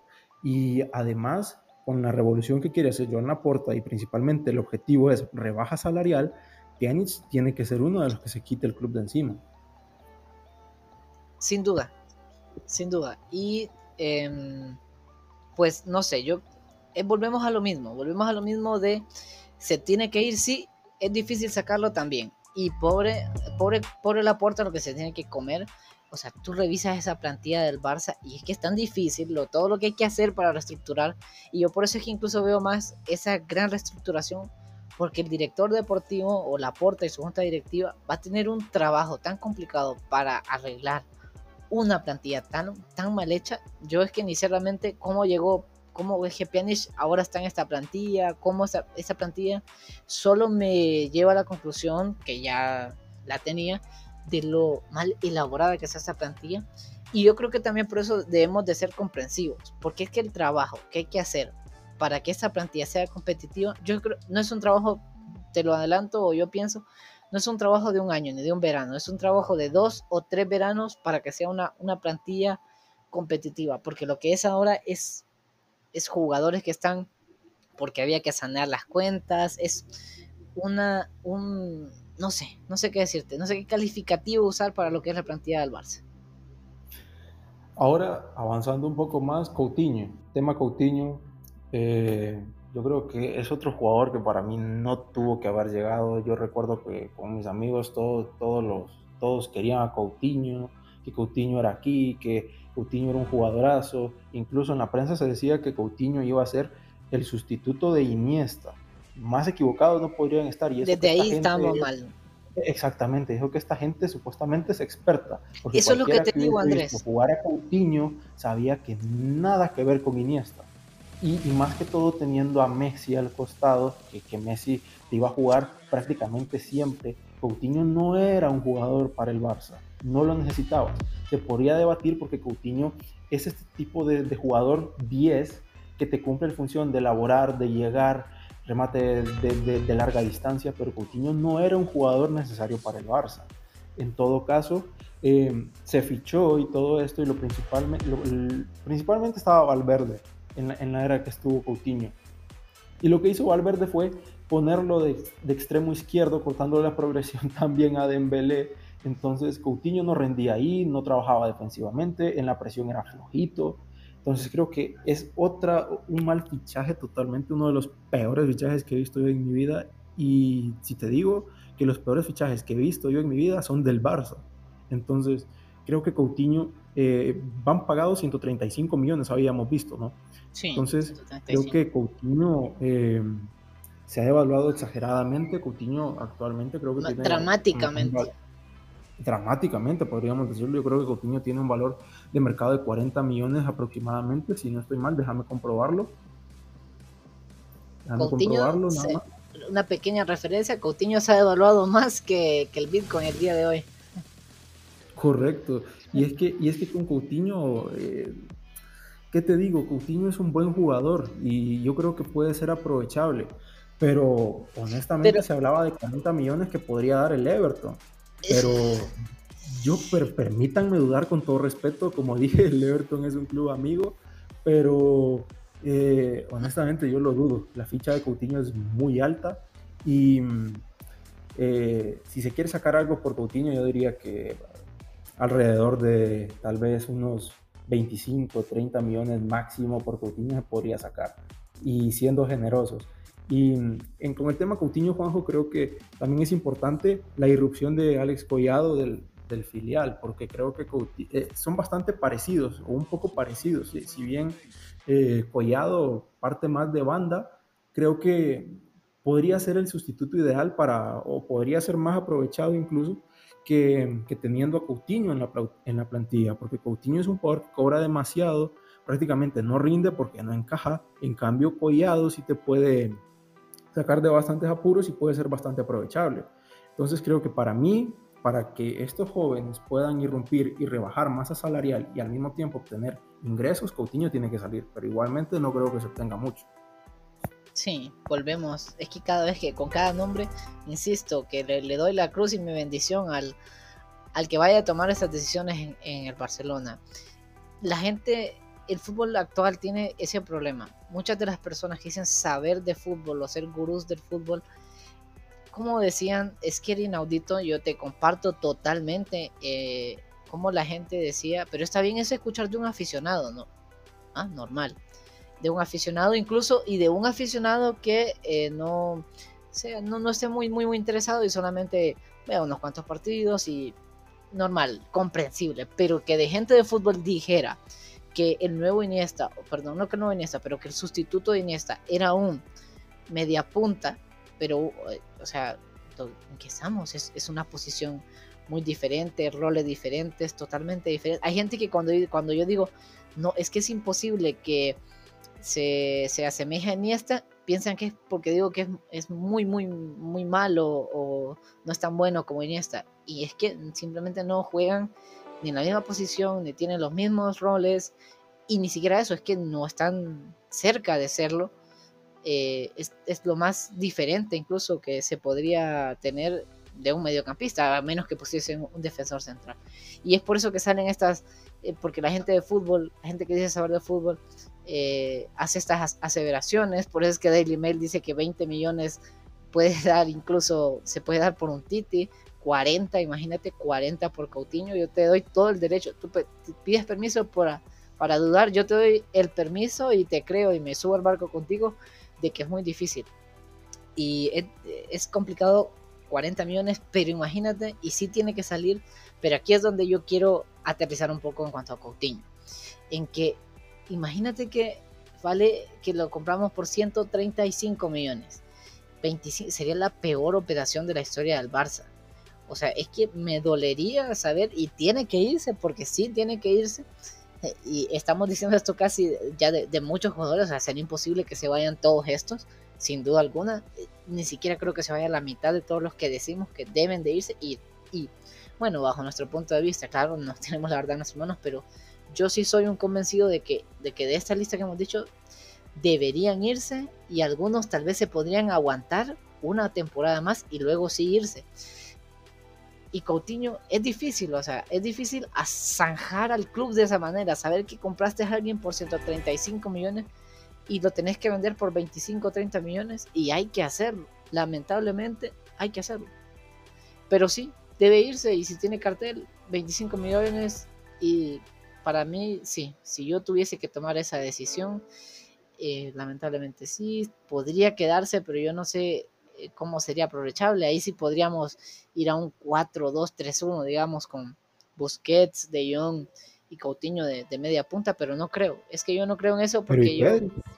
Ah, perdón, sí, y, cortando totalmente a Pedri. Sí. Y a los demás. Y a, todos los demás. Y, sería la única manera, en, ese caso, de que se quedara y no... No me gusta porque es el 4-2-3-1 se creó solamente para, para que el, el media punta tenga cero responsabilidades defensivas, que eso es lo que menos necesita el Barça. Pedri, de las características que me gustan de Pedri, es que tiene un gran aporte defensivo. Y muy pues, sacrificado, Pedri. Muy sacrificado, y eso sería, sería zanjar más el problema o ahondar más en, el problema defensivo que ya tiene el Barça. Así que no. Y, además que se va, se va a seguir chocando con Messi y también con Grid. Es, debe irse. Pero eh, imagínate, o sea, cuando hablamos de que Griezmann es un mal fichaje, para mí un mal fichaje es esto, realmente un desastroso fichaje es esto, es Coutinho, porque a Griezmann hoy lo puedes vender y sacar un dinero por él, y a pesar de que es mucho mayor, no mucho mayor, pero es mayor.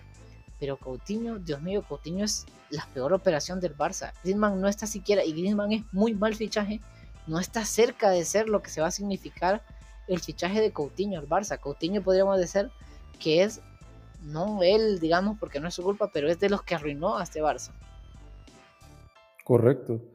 Y bueno, entonces creo que aquí coincidimos ambos. Tiene que salir Coutinho sí o sí. Lo tasa Transfer Market en 40 millones, pero yo creo que complicado que lo dé. Entonces 25 millones y adiós. Para mí la ficha que tiene demasiado alta. Y, y bueno, zanjado el tema Coutinho, tiene que estar en la revolución sí o sí. Aquí sí coincidimos los dos. Tiene que irse. Exacto. Entonces, eh, entonces, Juanjo, ahora pasamos, ahora sí. Creo que acá no va a haber mucho debate, creo que no es necesario, porque eh, podría venir ofertas o se podría plantear la puerta también sustituir a Busquets, pero para mí no es prudente sustituir a Busquets. Si bien lo veo necesario, Juanjo, eh, creo que para el equipo no es lo más conveniente porque eh, Busquets, estando bien como arropado, estando bien, eh, teniendo la idea de juego clara, creo que es uno de los mejores pivotes para el Barça, más que todo por su lectura defensiva. creo que no tendría que salir Busquets. Es cierto que ya tiene una edad, pero no hay sustituto para, para él. Yo creo que si vas a sustituir a Busquets, tiene que ser por alguien que dé garantías y un fichaje que sea bueno y que rinda. Yo creo que actualmente el Barça no tiene, primero que todo, no hay opciones de mercado para eso. Y segundo, el Barça no tiene los medios para, para ficharlo. Entonces, yo creo que Busquets tiene hay que, aguantarlo. en resumen, perdón, un poco como Piqué, hay que aguantarlo. Exacto, entonces yo creo que para mí Busquets no tiene que ser de los que estén en la revolución, si bien para mí tendría que salir Busquets, pero lo comprendo. Para mí entonces es, compatible. Para mí tendría que salir, pero comprendo totalmente de que no lo haga. Y es más, me preocuparía bastante que saliera. Sí, porque es, para empezar no hay sustituto, ni siquiera tiene un suplente. En ese momento no hay suplente para Busquets siquiera. Ya eso es un problema en una plantilla. No un sustituto para un jugador. Eh, porque De Jong ya, ya, como ya comprobamos que como contención solo, o sea, como único contención, eh, De Jong no. No, no va a funcionar en el Barça. debe, ser eh, debe ser el volante mixto siempre. De Jong. Entonces, eh, cuando se vaya Busquets, que tampoco es que le quede mucho, no pensemos y no vayamos a pensar, ah, pero está De Jong, porque no, no lo es. Entonces, Juanjo, creo que aquí coincidimos, no Busquets tiene que quedarse, no, no tenemos de otra.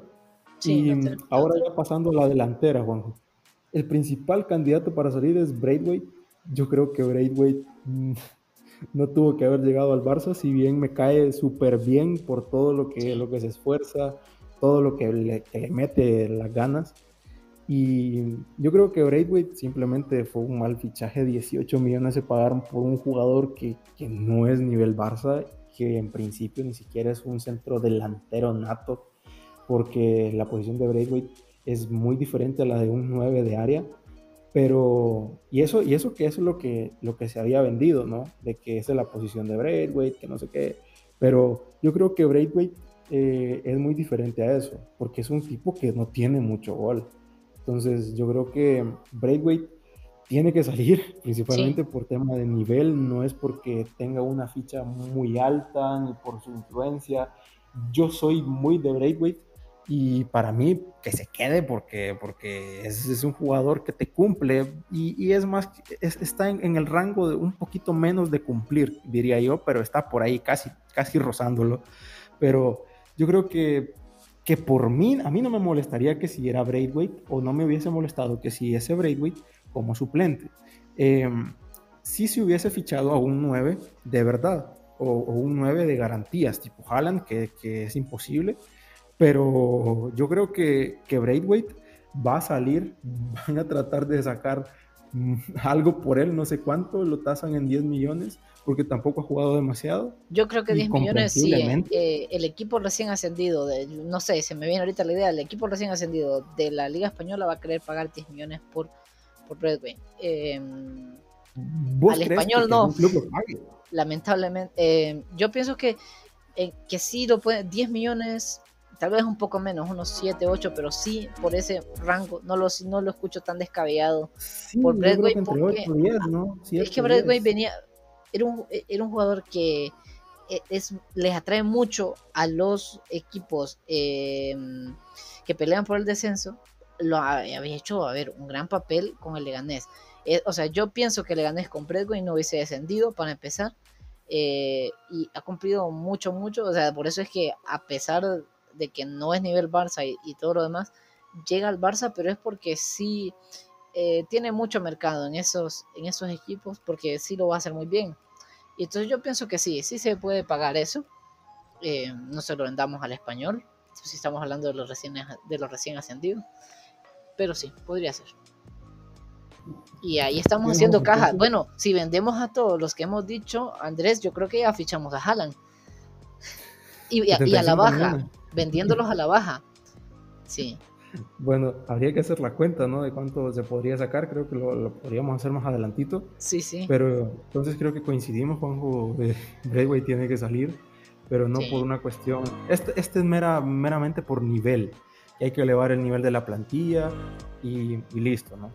Bueno, Juanjo, entonces, eh, siguiendo con, con, el tema de, de la revolución, ya solo nos quedan en los delanteros Grisman y Dembélé. Entonces, como, como estos, estos dos jugadores son franceses y todo esto, te lo voy a meter en un solo pack.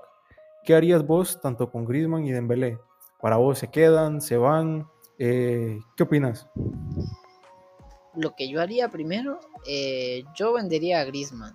Yo me quedaría con Dembélé porque es una gran opción. Lo que tú dices, cualquier equipo lo querría. No sé realmente si Dembélé al final de todo sea el jugador idóneo para el Barcelona, pero de todas maneras es un jugadorazo. Tiene solo un año de contrato, por lo que si lo vendí, si lo llegases a vender, no le podría sacar, digamos, todo lo que se le sacaría a un fichaje, eh, teniéndolo con dos o tres años de contrato amarrado, porque recordemos que si Dembélé no renueva su contrato, eh, puede en cualquier, eh, podría jugar esa temporada e irse gratis la próxima. Entonces, de hecho, es uno de, esos, de los temas que tiene eh, la porta, que es, la renovación. Entonces, yo, yo me quedaría con Dembélé, yo trataría de vender a Griezmann, trataría de vender a Griezmann. Si se logra vender a Griezmann, traería a Haaland. Si no se logra vender a Griezmann, pues no traería a Haaland.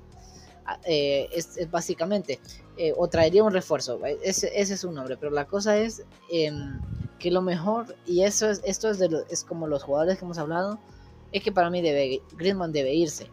Ha dado más de lo que yo pensaba, eh, a pesar de que no juega en su posición y todo lo demás. Pero definitivamente Griezmann le hace, le hace mal al Barça y debe irse.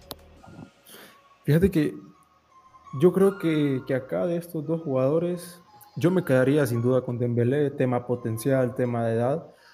Pero también porque, como hablábamos en el podcast pasado, Dembélé te ofrece demasiado eh, en, en, tiene muchas virtudes, así lo vamos a decir. Te ofrece demasiado en el campo. Te, puede jugar por la banda izquierda, por la banda derecha, incluso de delantero, lo ha usado Kuman. Eh, encontrar, Juanjo, un jugador que te maneje muy bien ambas piernas es muy difícil. Y un jugador actualmente en el Barça que tenga mejor uno contra uno que Dembélé, tal vez solo Messi, pero yo creo que Dembélé en el uno contra uno te porta demasiado y es algo que le falta muchísimo al Barça. Entonces, para mí Dembélé es fijo eh, eh, en, mi, equipo de futuro. Tiene que estar Dembélé sí o sí. Otra cosa es que él quiera renovar, pero, pero para mí Dembélé eh, podré llegar a entender de que quieran sacar dinero por él en un futuro por el tema de la renovación. Pero yo creo que la Porta tiene esta tarea, como vos decías, de, de renovar a Dembélé y yo creo que la Porta está bastante por la labor de hacerlo, porque es un jugador que, que gusta bastante a la Porta. Ahora, con Grisman, yo creo que te lo dejé bastante claro en el podcast pasado. Para mí, Grisman tiene que salir, pero, pero acá hay un problema. Yo creo que va a ser complicado colocar a Grisman. Más adelante hablaremos de, un posible trueque que se mencionaba por ahí. Pero yo creo que Grisman em, se devaluó bastante. También hay que recordar que el Barça pagó 120 millones por él. Pero, es el que menos se ha devaluado. De todos los que hemos hablado, es el que menos. Exacto, es el que menos se ha devaluado, buen punto, buena, buen aporte este, porque aparte de que, como vos lo mencionabas, no ha jugado en su posición y no termina de encajar, yo creo que es por el jugador que más dinero puede obtener el Barcelona. Ahora, otra cosa es la amortización del fichaje, la ficha que tiene, que es bastante alta, yo creo que son 34 millones limpios que está ganando ahorita y la próxima temporada van a ser más, porque, porque el salario de Griezmann va aumentando progresivamente. Y yo creo que Griezmann tiene que salir sí o sí, porque es un jugador que no lo termino de ver en el Barça, la verdad. El, esquema, todos los esquemas eh, que, han probado con él no funcionan, él no funciona. Obviamente te va a hacer goles, te va a dar asistencias, porque es un jugador con una calidad bárbara.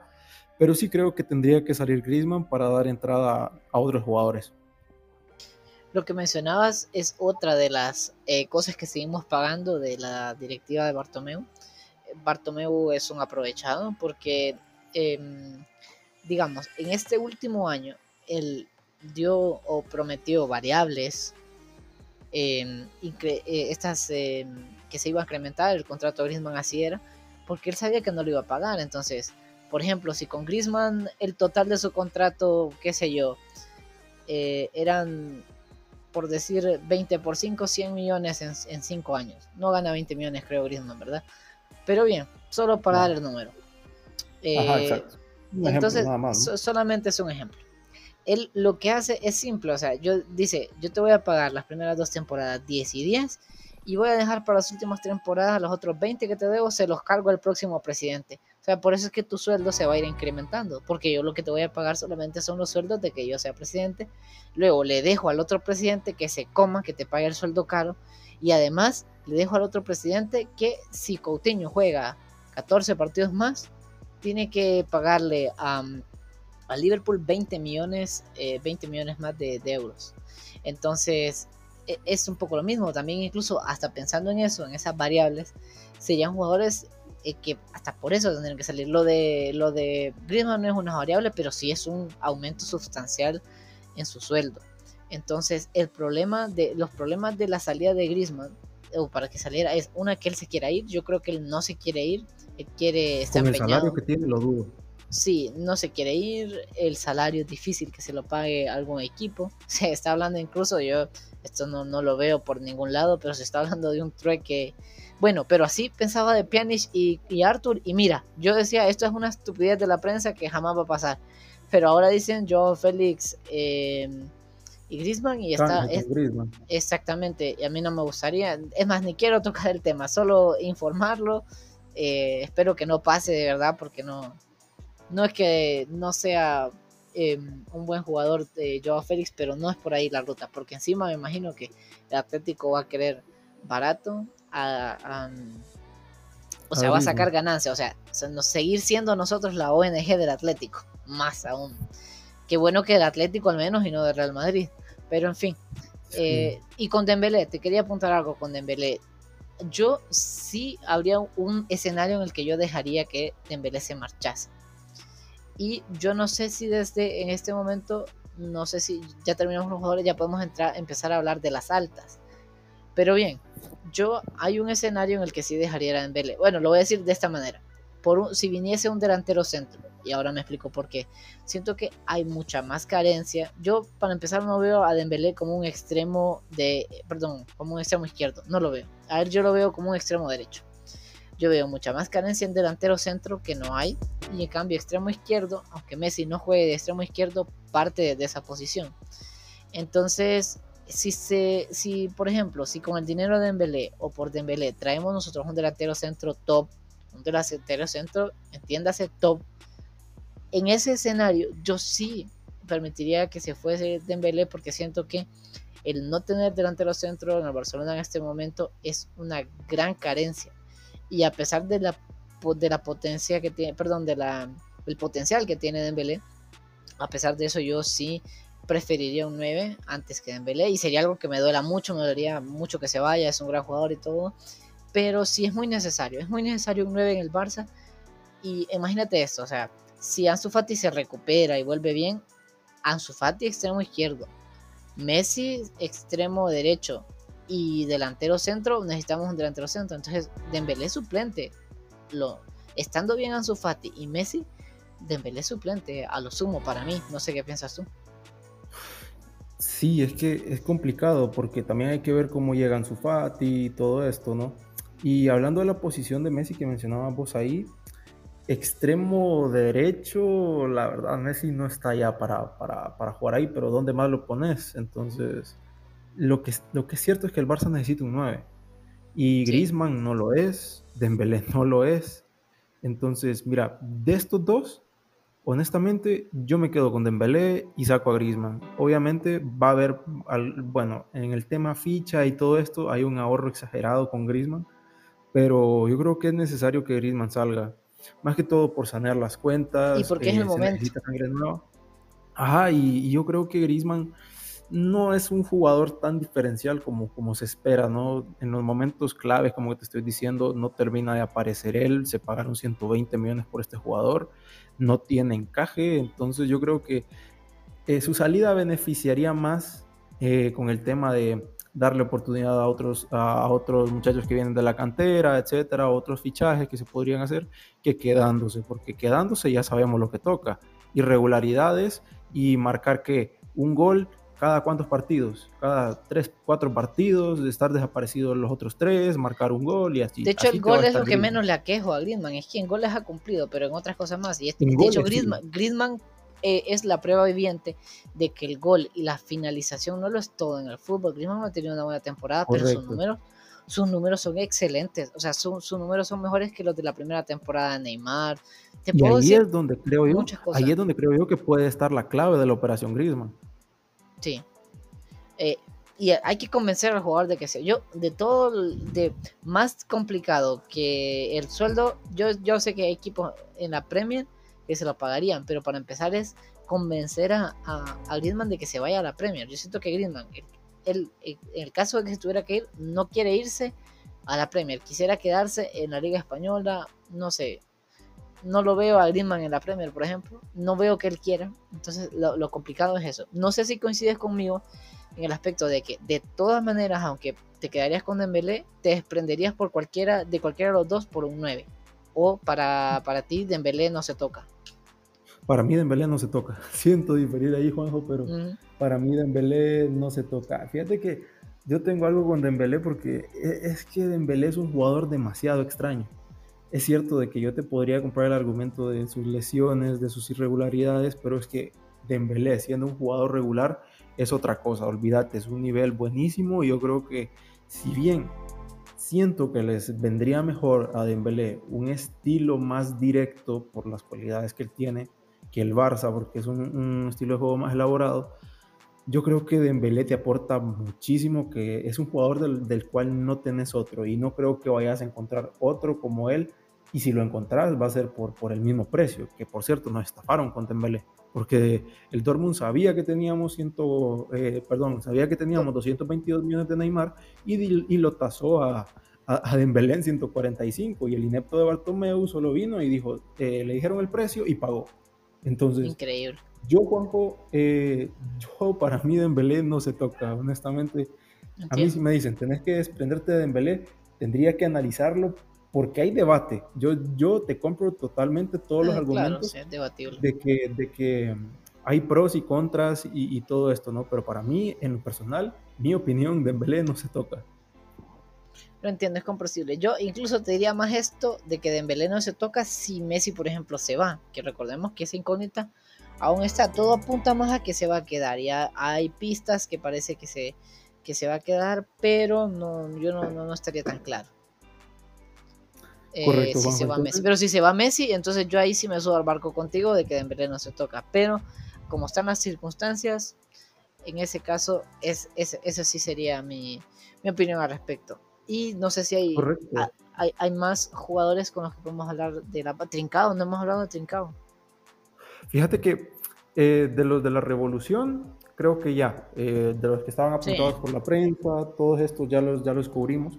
Eso te iba a preguntar, que no sé si, si quieres agregar algún otro jugador que, te parezca. Pues rápidamente, no sé, Trincado es, es muy bueno, tiene buenas cualidades. Eh, me gustaba más Malcolm que Trincado, pero Correcto. No sé, em, entre, que Trincado, por ejemplo, tape a Collado, o porque bueno, no, precisamente Collado eh, también puede ser media punta, yo Trincao lo veo como un extremo, pero también más tirando más a media punta que extremo. Entonces, eh, preferiría que estuviese collado y sacar un dinerito que también se puede sacar un dinerito por Trincao. Es muy bueno Trincao, pero no tiene, no va a tener oportunidad en este momento en el Barça. Es otro jugador que siento que gestionó, gestionó muy mal Kuman. Siento que lo metió en momentos que no tenía que meterlo. De hecho, en momentos que yo decía, no, Trincao en ese momento no. Ahí Trincao sí. Y cuando yo pensaba, claro, esto siempre es mi opinión, que, que Trincao, este es el momento de poner a Trincao, no lo ponía. Entonces, siento que lo, yo personalmente creo que no gestionó bien a Trincao como. Correcto, y fíjate que el tema Trincao es algo eh, interesante porque para mí Trincao es un jugador muy bueno, pero por ejemplo es más limitado que Dembélé, incluso es más limitado que Collado y, y etcétera, porque Kuman lo ha probado por banda izquierda, pero no eh, trincado por banda izquierda, ¿no? no. Sencillamente, así lo digo, no. Y sinceramente, eh, trincado nada más tiene una pierna, la izquierda, la derecha solamente para apoyarse. Y si bien es un jugador muy interesante, que, yo no me desprendería de él, eh, analizando bien las situaciones, yo lo daría cedido, que, se, que, que pueda crecer un poco en su valor de mercado en otro equipo donde juegue, tenga regularidad y después sacar algo de caja por él. Porque fíjate que acá siento meterme a este tema, yo creo que no sé si lo recordás, pero lo tocamos en algún momento, de que ¿por qué vendiste a Carles Pérez si ibas a tener a Trincao, que al final te da el mismo. rendimiento, el mismo rendimiento, la misma posición, el mismo perfil de jugador, ¿por qué te desprendes de Carles Pérez? Entonces, es un jugador de la casa, etcétera, ¿no? Esto es una gestión, e-, es, otra de las gestiones. Hay una cosa, o sea, donde si vas a traer a alguien que, o sea, si vas a presidir a alguien de la casa por traer al otro, es porque el que venga de verdad sea muy, muy, muy superior. Pero entre Carles Pérez y Trincao. 31 millones. Sí. Pagaste 31 millones por Trincao, por, eh, que era el perfil de un jugador que ya tenía. Entonces, ahora está acá. Ahora está acá. Pero a lo que voy, podemos debatir que Carlos Pérez tal vez no tenía el potencial que tenía Trincao, ¿no? O que tiene Trincao. Pero para mí Trincao, como ya te digo, eh, eh, sesión y que le vaya bien a Trincao, revalorizarse, sacar un poco más, porque yo creo que incluso ahora se podría sacar algo por él. Yo creo que Trincao va a ser un jugador de nivel más o menos, por lo menos lo veo a nivel Arsenal, Chelsea, algo así por el estilo. Correcto, exactamente. Eh, igual, igual lo veo yo. Me lo acabas de quitar de, la boca esas palabras, porque es el perfil de jugador que yo le veo a Trincao. Porque coincidiremos los dos en que Trincao es un jugador técnicamente muy bueno, velocidad tiene mucha, pero es, algo limitado tácticamente. Sí, y es el recurso lo que, lo que apuntaba del, otro pie, es algo que también le, hace falta bastante. Y tendrías, tendrías que ser bueno. Di María hizo su carrera solo con un pie, por ejemplo, pero Robin. Robin. Robin también, pero tienes que ser, tiene, esa pierna debe valer el doble que la otra. Pero sí, igual estamos hablando de jugadores que, bueno, eh, Di María, pero al final ese es el perfil, ¿no? De equipos, aunque el Bayern, no quiero menospreciar ni al Bayern ni al PSG, entonces mejor creo que ahí lo dejamos. Ahí lo dejamos, entonces. Otro jugador por mi parte, ¿no? No sé vos. No, yo creo que sería, sería solamente eso en cuanto a las bajas. O las posibles bajas o lo que ya están, sí. Exactamente. Y nada más hacer el apunte rápido de que entre Neto, Umtiti, Junior Firpo, Pjanic, el gran Mateus Fernández, Coutinho y Braithwaite se hizo un gasto, no voy a decir inversión porque esto ha sido un gasto, eh, de 264 millones. Obviamente acá hay un, desajuste en Coutinho principalmente, pero solo para que nos demos una idea, en 264 millones del presupuesto del Barça en estos jugadores que muy probablemente van a salir por la puerta de atrás. Ah, perdón, 264 eh, millones sin contar a un Titi, perdón, es en neto, Junior, Pjanic, Mateus, Coutinho y Braithwaite. Metía un Titi por ahí, pero no, un Titi no lo cuenten. 264 millones solo en esos jugadores. Monchi te arma una plantilla. Monchi, el director eh, deportivo del Sevilla, te arma una plantilla con eso increíble. Increíble. Impresionante. Yo quisiera alguien como Monchi en el club, la verdad. Alguien Correcto. es que Monchi es, de esos, de esos locos del fútbol que, necesita cualquier equipo. Pero y, cada vez están más escasos.